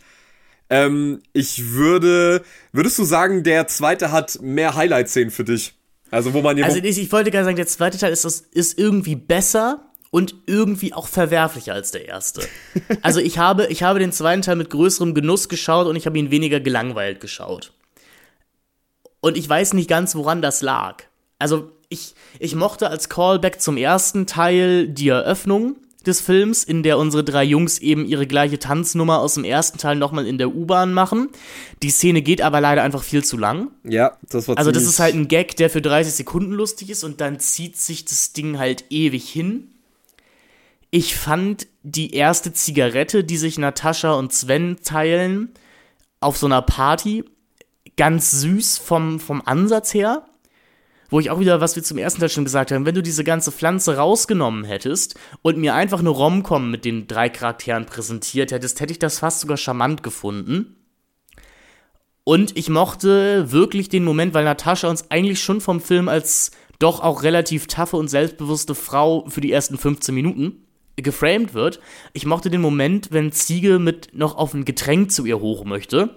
Und wir natürlich alle wissen, ah ja, knickknack ein Getränk. Und Natascha das auch so spielt, als ob sie wüsste, was er will. Weiß, weiß sie natürlich auch. Und sie ihn wirklich nach einem Shot rausschmeißt. Das fand ich lustig. Also Ja, sie, sie, genau, sie nehmen dann ein Getränk zusammen und sie sagt dann, wieso? Das, das war das eine Getränk und du gehst jetzt. Ja, äh, wie wird die Szene aber eigentlich nochmal aufgelöst? Sondern er geht doch raus, dann kommt dann nicht Hubertus zurück. Dann kommt Hubertus, genau. ja, und, dann haben sie dann trotzdem Sex. Ja, weil genau, es ist, er hat ihr die, die Sexapille schon verabreicht. Ja. Und genau, Hubertus kommt eben wieder rein, bedrängt Natascha und äh, Ziege kommt dann unter Anführungszeichen rettet äh, Natascha vor Hubertus. Was ein Teufelskerl. Also, Mhm. wie gesagt, ich muss schon mehr, ich muss schon sagen, während wir so über die beiden Filme reden, mir kommt schon echt, ungelogen, echt immer so ein bisschen die Kotze hoch. Weil, Ja. ähm, wenn ich diese Story halt wirklich nochmal verbal versuche nachzuempfinden, dann merke ich erstmal so im Narrativ aufarbeiten dessen, was da eigentlich wirklich so passiert. Ja, und das, das hat das perfide, dass man es beim Filmschauen nur so unterschwellig merkt. Ja, ja, ja. Okay, äh, eine Sache, die ich noch mochte, war eben, der Juan bringt Häschen tanzen bei. Ja, das war süß. Das, Das ist, das ist einfach süß, weil beide Figuren hier authentisch Spaß haben. Ja, ich, ich fand ehrlich gesagt nur, als, als er noch so im Prinzip als Konkurrenz für Häschen dargestellt wird, fand ich ihn teilweise einfach nur super und einfach nur nervig. Also ich dachte mir wirklich Ja. so, also wenn ich jetzt Häschen wäre, ich würde den Typen genauso hassen. Weil ich stehe Ja, mit meiner ich- Freundin ja. und der Typ steht die ganze Zeit nebendran und tanzt uns an. Ich will mir auch so denken, Alter, know your place bitte, was machst du hier eigentlich? Ich fand's aber halt vor allem dahin gern, weil ehrlich gesagt, ich habe das tausendmal gegen den Wind gerochen, dass der Typ schwul ist. Also, äh, weil ich mir sagte, ich ich weiß doch, was für eine Art von Film das hier ist. Ja. So, na, natürlich, natürlich, weil wir wissen, der, der darf keine echte Bedrohung sein für unsere Jungs, weil dann müssten sie am Ende erkennen, dass sie wirklich nicht so viel zu bieten haben. Ja, aber Häschen ist ja auch begehrt in Spanien. Ja, weil, weil er blonde Haare hat. Ja. Und äh, ja, genau, weil er bl blonde Haare hat, die schön zum Streicheln sind. Shoutout an Florian Gärtner an dieser Stelle. Also, ja, was ist denn dein, also gibt es, gibt es denn noch für dich im zweiten Teil eine Highlight-Szene in- nach dem, im Sinne von German Gulasch, also dass du wirklich so denkst, so wow, das ist schon wirklich super krasser Schrott. Wir haben über viel schon gesprochen, also halt die Sexszene zwischen Ziege und Max ist halt auch so unnötig. Ja, total. Also die ist halt, die ist halt auch nur als Callback zum ersten Teil drin. Ähm, eh, also die, die, die Szene mit den Pförtnern ist komplett dumm. Ähm, dass Natascha noch diesen Charakterwandel vollzieht, also dann für fünf Minuten kurz wieder böse wird, um dann wieder gut zu werden, weil sich dem Charme von Ziege halt einfach nicht erlegen kann. Ähm, ich, es ist, es ist halt alles so willkürlich und irgendwie macht das beim Gucken durchaus Spaß, weil man, also man weiß schon, wie das alles ausgehen wird, aber im Gegensatz zum ersten Teil kann man halt nicht komplett die Storybeats vorhersagen, weil er einem dann doch nochmal irgendwie Sachen reinwirft. Hindert aber, also der Film versucht ja hier und da teilweise schon irgendwie ein bisschen in Anführungszeichen ernstere Themen zu verhandeln als der erste Teil. Und im Scheitern dahingehend, dass er das nicht schafft, finde ich den zweiten durchaus nochmal spannender. Aber so richtig geärgert hat mich dann auch wieder nichts. So. Also ich muss sagen, es ist der einzige Film, wo ich nicht überlegt habe, ob ich vielleicht doch ein bisschen vorspulen sollte. Und beim ersten Teil hatte ich häufiger mal diesen Gedanken. Dass ich mir dachte, ich glaube, ich könnte jetzt einfach ohne Probleme 10 Minuten vorspulen und nichts würde mir verloren gehen. Ja, ich muss tatsächlich sagen, bei beiden Filmen, und ich meine, das habe ich dir auch schon auch im Vorgespräch erzählt, ähm, es war eine interessante Konstellation, wir wollten eigentlich vor ein paar Tagen schon aufnehmen, aber da hatte ich leider deine Stimme verlassen. Ähm, und da habe ich, weil ich es zeitlich leider nicht anders geschafft habe, dann irgendwann nachts um eins angefangen, diese beiden Filme zu schauen und ich dachte so, boah, das wird die schlimmste Nacht meines Lebens, wenn ich jetzt diese beiden Filme hintereinander gucken muss. Und ich bin bei allem, was wir jetzt an Kritik an diesen beiden Filmen geäußert haben, ich bin erstaunlich gut durchgekommen. Also ich habe wirklich bei beiden Filmen so gedacht, ey, ich finde die beide eigentlich auf dem gleichen Niveau funktionieren sie nicht. Und auf dem gleichen Niveau sind sie trotzdem irgendwie so gut guckbar, dass ich mir nicht denke, holy fucking shit, wer hat diesen Dreck gedreht? Also da muss ich schon sagen, da war mir äh, Zeiten ändern dich schon eine ganz, äh, auf einem ganz anderen Niveau von, Alter, wer hat das eigentlich zu verantworten? Aber Zeiten ändern dich hat mir irgendwie in der Rezeption dann doch mehr Spaß gemacht, weil der Film sich so verbissen ernst genommen hat. Das ist halt so ein bisschen das Problem. Ja. Und die Sache ist, die Sexabfilme, die kennen halt ihren Platz ganz genau. ja, Also, die wissen, was sie sind. der, der, der wirkliche Spaß fängt ja eigentlich immer dann erst an, wenn die Filme selber was ganz anderes sein wollen und, und dann man ihnen im Prinzip auf filmanalytischer Weise gegenübertreten kann und sagen kann, alter Leute, was ihr hier macht, hat nichts mit dem zu tun, was ihr euch, euch da vorgenommen habt. Und das bieten die Filme halt leider nicht. Die sind halt genau das, was sie sind.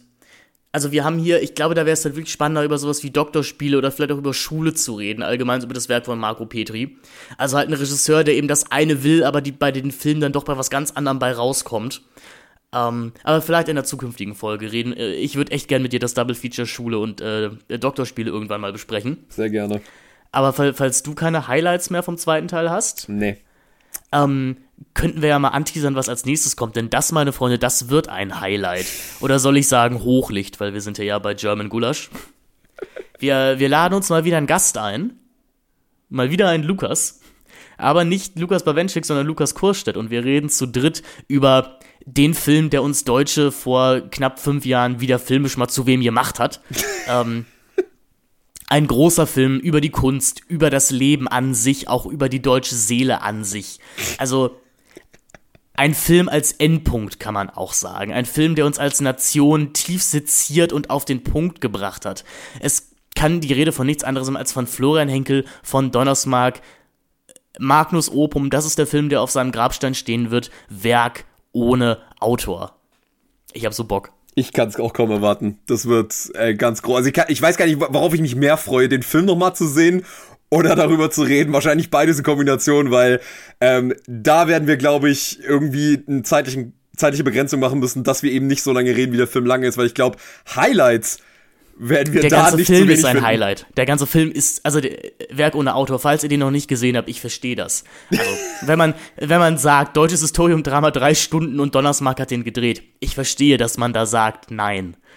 Aber das ist ein Film, zu dem ihr Ja sagen solltet. Also der, der läuft alle Jubeljahre gerne in der ARD, also findet ihr häufiger mal in der ARD oder Arte-Mediathek. Ich würde auch durchaus sagen, dass so 4 Euro Leihgebühr den, der durchaus wert ist. Und noch nie habe ich so empfohlen, einen Film vor der Sichtung zu schauen, bevor ihr uns hört, wie Werk ohne Autor. Denn, wie gesagt, diese 180 Minuten sind 180 Minuten Highlights aneinandergereiht. Härtere Facepalm-Momente als bei Zeiten ändern dich. Fragwürdigere Sexualkonstellationen als bei Sex Up. Es wird großartig. Es ist eine Ansammlung von allem, was falsch ist. Und an deutschem Kino. Aber Es ist, genau, es ist ein Film, aus dem man rausgeht und sagt, ja, vielleicht waren Filme ein Fehler. vielleicht hätten wir die Kinos auch einfach wie in den Glorious Bastards niederbrennen sollen. Sollen. Also, wie gesagt, das ist wirklich so ein Film. Ich, ich weiß noch, beim letzten Mal war ich viel zu gnädig mit dem, dass ich dem zweieinhalb Sterne gegeben habe, weil er halt noch tatsächlich halbwegs gut erzählt ist. Aber ich bin wirklich ähm, offen für alles, was mir dieser Film anzubieten hat, weil ich kann es auch wirklich nicht anders sagen. Das kann so einen Film kann man nicht machen, wenn man ihn machen will. Dieser Film passiert einfach. Ja. Es ist, ich habe mal gesagt, es ist das The Room des deutschen Historienfilms. Das ist es, genau das ist es. Also es wird toll. Also könnt ihr euch schon mal drauf freuen. Wollen wir noch kurz darüber reden, was wir als letztes vielleicht empfehlenswertes gesehen haben? Ja, das ist eine gute Frage. Was habe ich so empfehlenswertes gesehen? Ähm, leider nicht wirklich viel, weil ich mich parallel auch auf noch eine andere Podcast-Reihe vorbereiten musste. Musste, Ähm, musste es hier fest zu betonen. Also ich sag mal so, mit meinem eigentlich Hauptkumpan hier bei Celluloid Zyniker Moritz, wir hielten es ja für eine gute Idee, uns die Michael Bulli-Herbig-Filme anzuschauen. Einfach um auch mal so ein bisschen Kindheit aufzuarbeiten. Und der erste Teil der Reihe, wo wir über seine Parodien gesprochen haben, das war int äh, interessanterweise relativ erquickend. Ähm, das hat auch im Gespräch viel Spaß gemacht. Diese zweite Hälfte in seiner, in Anführungszeichen, ernsthaften Filme, oh mein Gott. Das ist, ich habe mich durchgequält. Nein, aber was mir tatsächlich Spaß gemacht hat, äh, das war der vierte John Wick-Teil, den ich äh, im Gegensatz zu dir ganz, ganz großartig fand. Ich muss aber auch sagen, ich bin kein Fan von Teil 2 und 3. Aber Teil 4 äh, habe ich in der Pressevorführung gesehen, in dem schönsten Kino Hamburgs. Und das war seit langer Zeit mal wieder ein Film, der einfach immer besser wird, je länger er geht. Also, wo ich in der letzten Stunde einfach äh, selten so in einen Film abgetaucht bin wie da, was ähm, Chad Stelinski hier inszenatorisch, also im Zusammenspiel mit der auditiven, der visuellen und eben auch der Schauspielebene von Reeves macht, das sucht seinesgleichen. Ähm, ein Film, der dann doch auch seine interessanten, zärtlichen, zwischenmenschlichen Töne findet, fast so ein bisschen an so eine Konstellation von einem Michael Mann-Film erinnert. Ich hatte sehr viel Spaß mit John Wick Chapter 4 und würde den durchaus empfehlen. Und weil wir bei Michael Mann waren, ich habe mir wieder mal ein paar Michael Mann-Filme angeguckt und Immer eine äh, gute Idee. ja, äh, immer wieder eine gute Idee. Und Manhunter und Insider sind immer noch Top-Filme. Aber das wisst ihr ja selber. Äh, was ist der beste Michael Mann-Film? Äh, Miami Vice. Miami Vice? Mhm. Ja. Ich hätte, ich hätte sehr lange gesagt Insider. Aber, nee, ist es Miami Vice. Für mich ist es immer noch Collateral, aber ich glaube, ähm, mit der Zeit wird wahrscheinlich irgendwann Miami Vice auch die Pole Position bei mir übernehmen. Also. Ja, das, das finde ich spannend, weil ich finde, Collateral ist eigentlich irgendwie auch der un-Michael-Mannigste Michael Mann-Film. Beziehungsweise es ist, es ist auch so, es ist so der rational nachvollziehbarste. Er ist halt, er ist halt der massentauglichste. Ja, oder ich wollte das Wort massentauglich nicht benutzen, aber es ist halt auf jeden Fall ein Film, in dem man Emotionen tatsächlich fühlen kann und sie nicht nur behauptet werden von Charakteren. Das ist aber tatsächlich auch etwas, was ich gemerkt habe, was mir bei Man so über die Zeit so ein bisschen verloren gegangen ist. Also ich habe ihn sicherlich mal eine Zeit lang sehr vergöttert, muss fairerweise aber sagen, dass es mir zunehmend bei seinem Film so geht, besonders bei sowas wie Heat oder auch The Insider. Ich denke die ganze Zeit, dieser Film, ich, ich sehe komplett, was er mit mir machen will und genau das ist das Problem. Ähm, dass, er, dass ich komplett sehe, was er vorhat und deswegen kann ich gar nichts fühlen eigentlich bei dem, was da passiert. Es sieht alles geil aus, es ist toll gespielt, tolle Musik nichts an diesem Film ist falsch, aber nichts an diesem Film ist in irgendeiner Weise etwas, was mir zu Herzen geht. Ähm, und Collateral ist halt wirklich dieser Film, der ist so, der lebt so extrem von einer so greifbaren Charakterdynamik, dass er für mich immer noch der Beste bleibt, aber ich glaube, irgendwann wird mich die Oberflächenkunst von Miami Vice wahrscheinlich irgendwann so wegblasen, wenn ich ihn nochmal sehe. Ähm, weil der ist zum Beispiel der Film, der für mich immer am besten, also der immer besser geworden ist bei Michael Mann. Also wirklich konstant ich, ich finde, ich glaube, ich würde dir bei Collateral recht geben, dass es der beste Film ist, wenn halt diese letzten 20 Minuten nicht wären. Weil ich, weil ich mir da immer denke, das ist so schade, dass du dich hier wirklich so einer Mainstream-Dramaturgie dann opferst. Also, das ist natürlich eine tolle Szene da im Hochhaus mit Jada Pinkett Smith, also kleiner Spoiler. Und wir auch fast schon diesen, diesen Brian De Palma-Moment haben, wo Jamie Foxx Tom Cruise über die Fenster beobachtet. Aber sorry, diese ganze U-Bahn-Verfolgung sagt am Ende, das ist, das ist mir halt alles, es ist immer noch toll inszeniert, aber es ist mir einfach so ein kleinen Tick zu konventionell. Und ich meine, der, also der Film kann nichts dafür, dass er die 90 Minuten davor wirklich herausragend war. Ähm, also für, für mich endet Collateral immer nach dieser Clubschießerei. Ähm, ja. Kann ich sehr gut nachvollziehen. Also ich glaube, bei, bei, bei, bei Man ist da die Unterscheidung zu machen, wer halt wirklich der Peak, Peak Man, was sein Style angeht, sehen will, der muss halt Miami Vice gucken.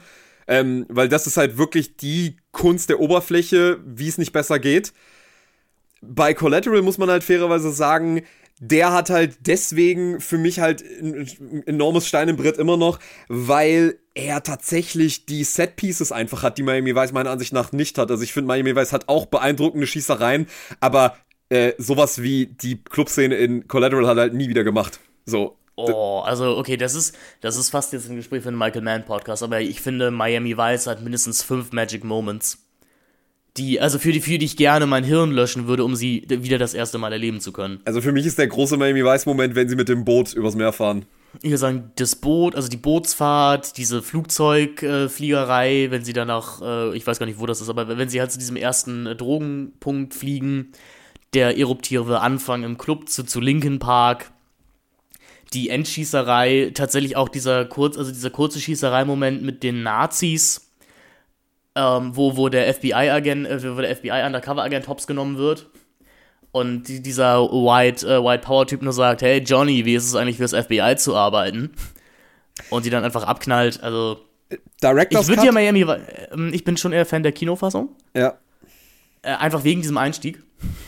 Du wolltest noch was sagen, entschuldige, ich hab die. Ich hab nee, nee, gar nicht so. Ich wollte nur sagen, ich würde dir Miami Vice echt noch mal ans Herz legen ich, ich äh, muss auf jeden Fall noch den Director's Cut mal sehen. Also ich weiß genau, dass ich eigentlich den Director's Cut nicht sehen will, weil ich auch den Einstieg, den Eruptiven von Miami Vice so grandios finde. Mit diesem, du wirst komplett ohne irgendwas in diesen Film reingeworfen. Ähm, Charaktere werden nicht eingeführt, äh, was weiß ich, wir sehen nicht Charaktere, die ihre Waffe durchladen zu Hause oder so, sondern wir sind einfach direkt im Club und äh, es ist, wir sehen schon die ersten großartigen Bilder.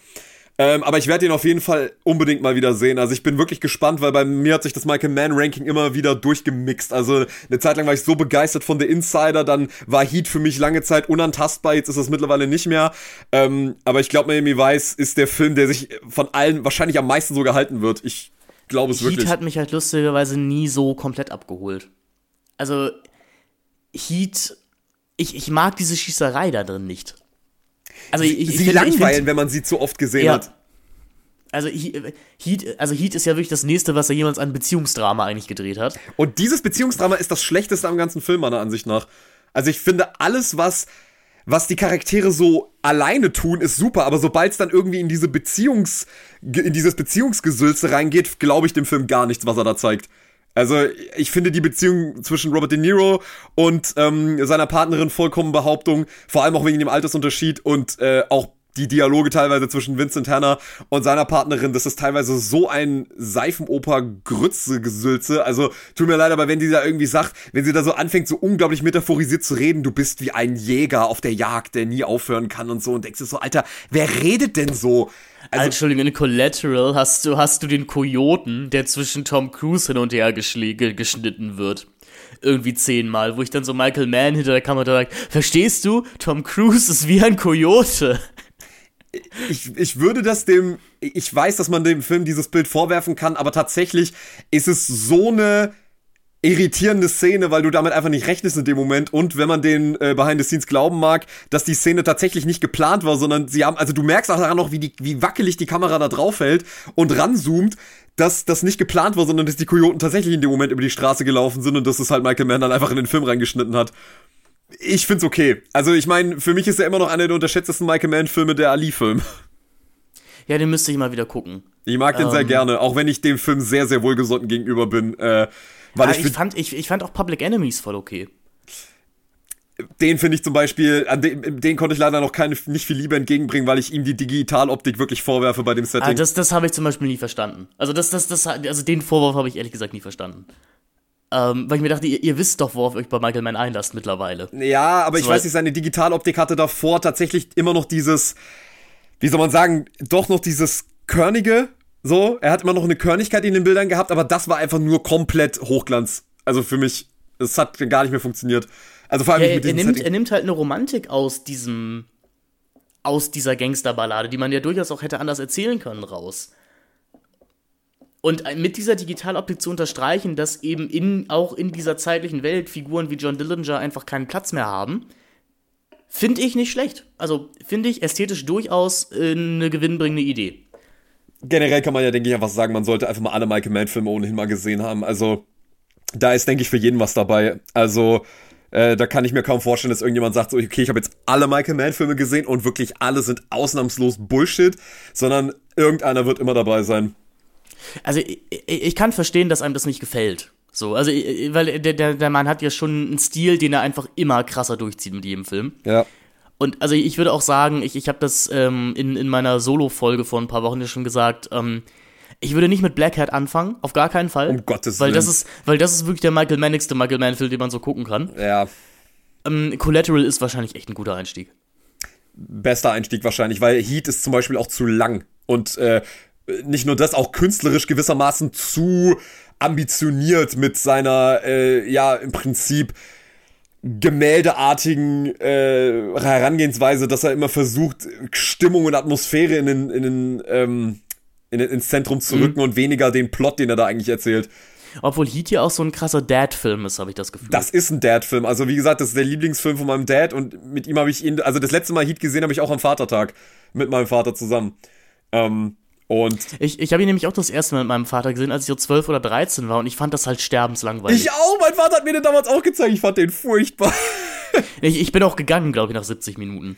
Also, so, weil, also, weil ich, ich wusste ja auch schon um, um den Ruf von Heat und dachte mir auch so, oh cool, das ist der Film, in dem Al Pacino und Robert De Niro das erste Mal aufeinandertreffen, das muss ja super werden.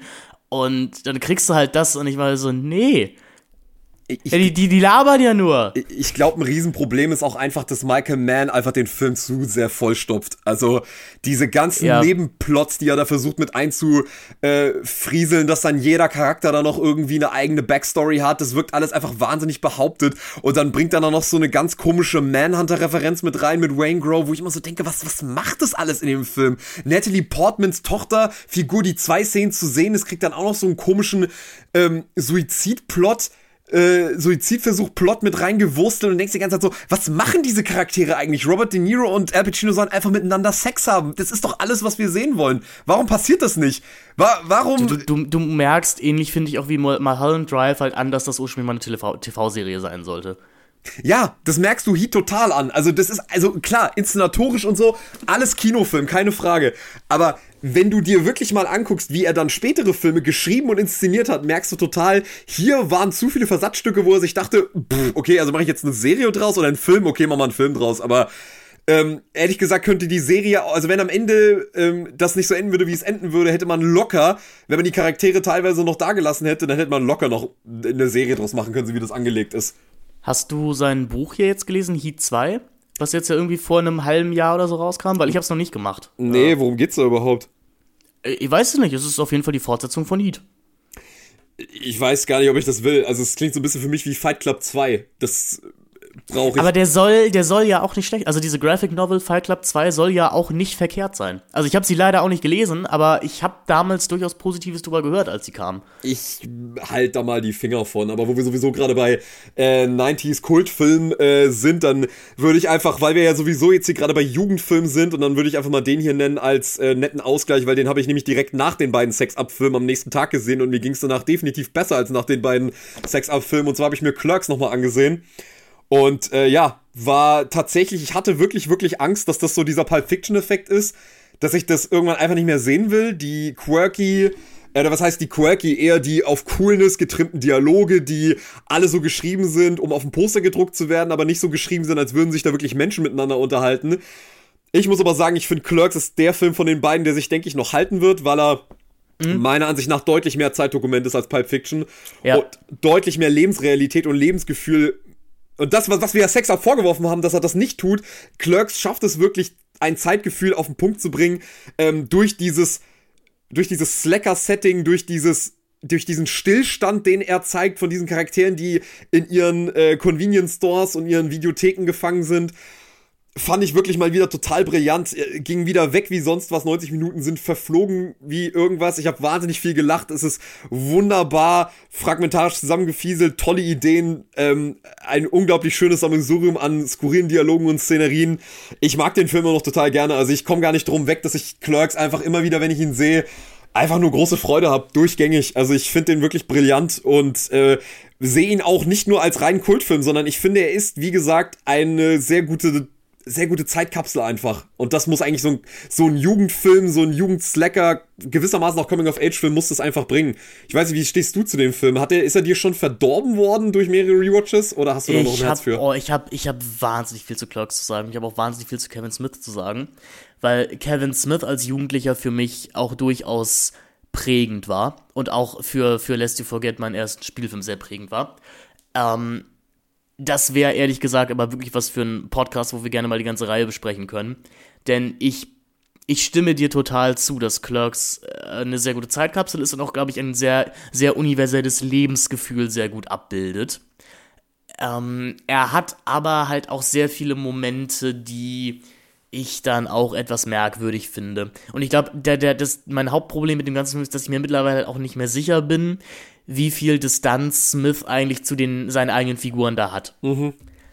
Denn man muss ja sagen, also Dante ist noch irgendwie, also Dante ist eine okaye Hauptfigur, so, aber Randall ist halt einfach ein kompletter Loser. Und ich habe den ganzen Film über nicht das Gefühl, ob, also ob Smith das weiß. So, oder ob äh, der nicht möchte, dass wir Randall doch toll finden sollen. Und sagen, oh Mensch, der ist so unangepasst. Und letztendlich ist er eigentlich nur eine, eine sehr arme Wurst. Ja, eine Also- arme, eine arme Wurst, aber ich muss halt sagen, ich finde ihn trotzdem in seiner armen Würstigkeit, die man ihn andichten will, kann man natürlich auch einfach sagen, okay, er ist auch sehr souverän darin, einfach, also ich meine, er sagt es ja wortwörtlich in dem Film, so, ja, Dante, ich habe genau das gleiche beschissene Leben wie du, aber ich beschwere mich halt auch nicht im Vergleich zu dir. So, und ich Ja, habe das meine ich gar nicht mal, aber er ist, äh, er ist, äh, wir würden heutzutage, das ist so ein Edgelord, weißt du, also das ist, ich, mein Problem ist, glaube ich, dass ich dann die Fortsetzung noch zu viel dann noch mit reinbringe. Das kann Weil ich halt sein. weiß, was, was Smith aus der Figur noch gemacht hat. Und im zweiten Teil ist Randall ja einfach dann ein Internet-Troll, Mhm. der halt, der halt Frauen im Internet belästigt oder sowas. Und das ist im ersten Teil halt schon angelegt. Also diese Szene, wenn er halt vor dem kleinen Kind diese Pornotitel vorliest. Ja, da habe ich auch mal- da habe ich auch drüber gelacht. Da lache ich auch irgendwie immer noch drüber, aber es ist es ist halt es zeugt irgendwie auch von einer eher armen Seele, so die dahinter steckt. ich würde das dem, ich würde das den Figuren aber durchaus zugestehen, aber ich kann total nachvollziehen, dass du sagst, dass, also es war ja auch eine Frage, die mich den gesamten Film über beschäftigt hat. Also meint es Smith jetzt wirklich, äh, also macht er den gleichen Fehler wie Florian Gärtner und versucht uns Figuren schmackhaft zu machen, die man eigentlich keinem schmackhaft machen sollte. Ähm, also auf eine Art und Weise, dass man denkt so, ähm, also, dass man sich so überidentifiziert mit denen und sagt so, ja man, die sind genauso wie ich und wir sind alle einfach nur eine große Familie und wir sollten ähm, irgendwie zusammenhalten, so als Slacker-Jungs, sondern nee, dass man irgendwie aus dem Film rausgehen sollte und sich denken sollte, boah, so möchte ich nie enden. So, und nee, also das macht der Film ja nicht. Und also der Film wird halt gerettet durch sein, durch diese, die letzten Monolog, den Randall hält, oder den Dialog, den sie im zerstörten Convenience Store dann haben. Oh ja, der In, ist toll. Und dem gebe ich ihm auch, deswegen, ich kann Clerks auch nicht so hundertprozentig böse sein. Ich, ich glaube, das ist aber echt eine Sache, die ich, glaube ich, in einem tieferen Gespräch mal gerne ausformulieren würde. Gerne. Weil ich glaube, Clerks das Problem hat, dass man eben die beiden Fortsetzungen leider heutzutage nicht mehr rausnehmen kann aus der Diskussion. Ich habe sie Gott sei Dank nicht gesehen, deswegen. Ja, also Clerks 2 ist wirklich schlimm. Ich empfehle tatsächlich für Leute, die das interessiert, ich empfehle sehr das Video-Essay, was Patrick H. Williams über Kevin Smith gemacht hat. Ähm, der nämlich auch, also der ist ja nochmal, glaube ich, zehn Jahre älter als wir beide. Also tatsächlich wirklich so diese erste Generation an Kevin Smith-Fans. Der eben auch nochmal sehr authentisch beleuchtet, was eben eine Figur wie Kevin Smith für ihn als Jugendlicher damals bedeutet hat. Und wie er jetzt als Erwachsener nochmal auf die Filme und auch auf den heutigen Kevin Smith blickt. Und das fand ich ein sehr gutes Video-Essay. Also äh, Kevin Smith Revisited, äh, packen wir euch ganz auch gerne hier in die Show, Show Notes, äh, würde ich wirklich empfehlen ist, ist, ist ein äh, sehr auch differenziertes Essay über dieses Werk. Aber hey, ich sag mal so, ich, ähm, na gut, in der Criterion Collection ist Chasing Amy, den ich auch immer noch ganz sympathisch finde, obwohl der Film auch echt Probleme hat. Also Clerks hat schon nicht zu Unrecht seinen Platz im, im amerikanischen Indie-Kino-Pantheon. Und ey, ohne, ohne jemanden wie Smith hätte, also hätte ich künstlerisch und auch rein von der Begebenheit her auch meine, meine Filme nicht drehen können. Das muss man einfach sagen, der hat schon Wege geebnet. Aber äh, künstlerisch waren dann leider Leute wie Linklater halt doch spannender und auch reifer, würde ich einfach mal sagen. Sicherlich, ja. Aber da, darum geht, aber darum geht's ja auch nicht. Also da, da, ein, ein Film kann ja nichts dafür, wer sein Regisseur ist. So. Aber es ist ganz lustig, weil, und ähm, als, als letzte Sache von mir noch, weil du über Jugendfilme gesprochen hast, ich habe mir nämlich noch mal einen Film angesehen, den ich gar nicht mochte den ich, ich würde nicht sagen, dass ich ihn hassen würde, aber den ich einfach nie verstanden habe. Nämlich, ich habe mir Scott Pilgrim gegen den Rest der Welt angeschaut, ähm, weil er hier in Hamburg im, im schönen Filmclub vom Savoy lief. Und ja. ich mir dachte, hey, komm, auf der großen Leinwand kann man ja mal machen. Ja. Ähm, und ich muss Edgar Wright schon zugestehen, dass er es schafft, über die zwei Stunden die Energie dieses Filmes wirklich konstant auf einem Level zu halten. Mhm. Ich bin aber auch der Meinung, wenn diese Energie auch nur an, an einem Punkt einbrechen würde und immer wenn ich den Film alleine geschaut habe, ist mir das nach 20 Minuten passiert, dann verliert das Ding halt komplett. Das ist eine super Kinokalorie. Also das macht sehr viel Spaß beim, beim Konsumieren. Es verlässt mich ehrlich gesagt aber komplett, nachdem ich da raus bin. Und aber was ich dem Film dann zugute halten muss, ist, ich war bei den drei Sichtungsversuchen, die ich vor diesem Kinoerlebnis gemacht habe. Ich war immer davon ausgegangen, dass Scott tatsächlich auch der Held des Films ist und dass der Film ihn auch cool findet. Und ich bin jetzt bei diesem Wiedergucken na, zu einem anderen Schluss gekommen, war der Meinung, nee, ich glaube, Edgar Wright weiß schon sehr genau, auch was für eine arme Sau Scott eigentlich ist. Mhm. Und ähm, dass er dann am Ende mit Ramona zusammenkommt, ich glaube, die beiden tun sich, nee, sie tun sich nicht gut, aber ich glaube, sie, sie passen schon ganz gut zusammen. Und ehrlich gesagt, es ist mir egal. Also ich, ich glaube, die werden nicht länger als die zwei Tage zusammen sein, die sie dann wahrscheinlich nach Ende des Films zusammen sind, aber es ist, ist auch okay.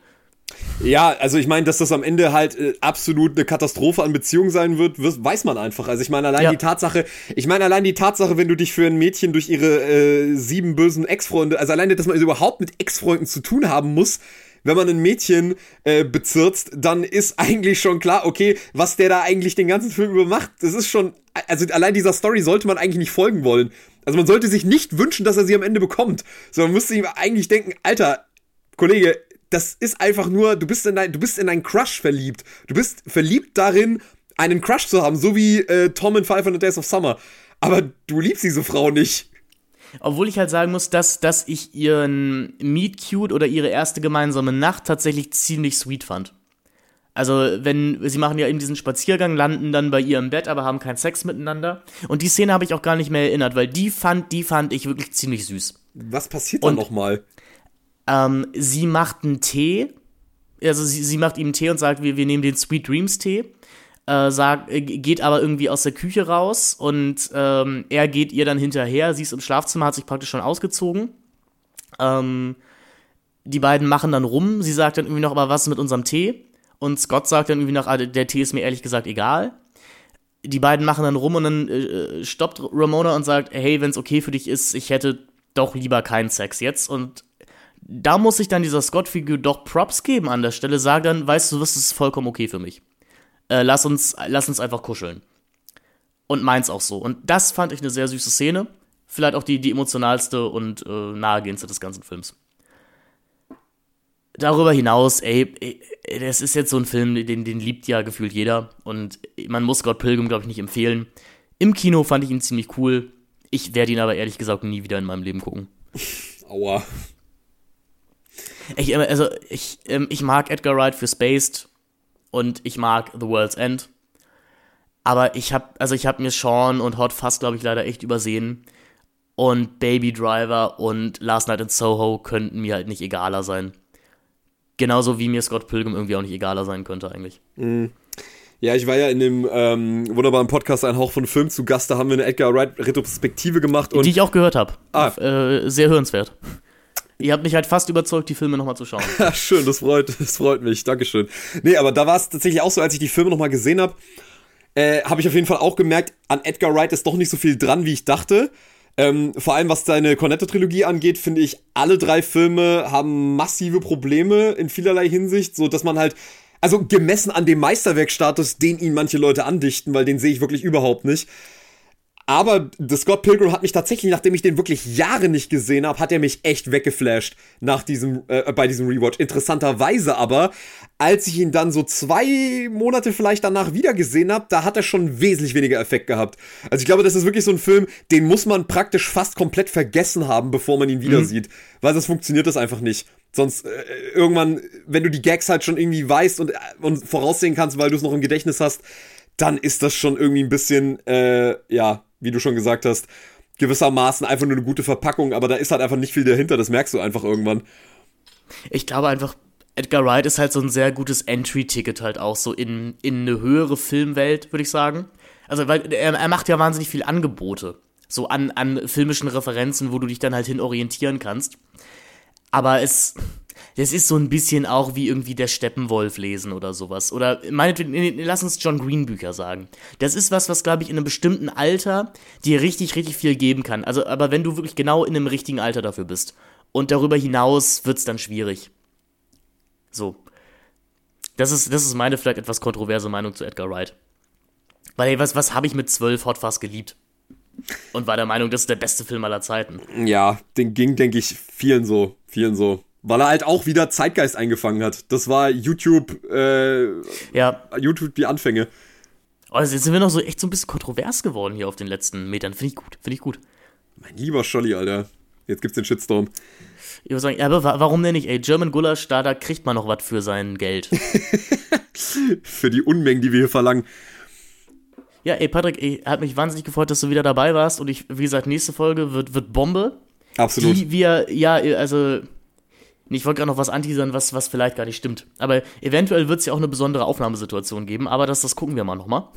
Ähm, ja, genau. Mal. Ich freue mich, dass ich, ich, mich, ich freue mich, dass du wieder da warst und äh, ich hoffe, ihr schaltet auch beim nächsten Mal ein. Nicht nur, wenn es heißt German Gulasch, sondern auch, wenn es heißt Celluloid-Zyniker. Und ja, Patrick, wo hört man dich denn sonst eigentlich?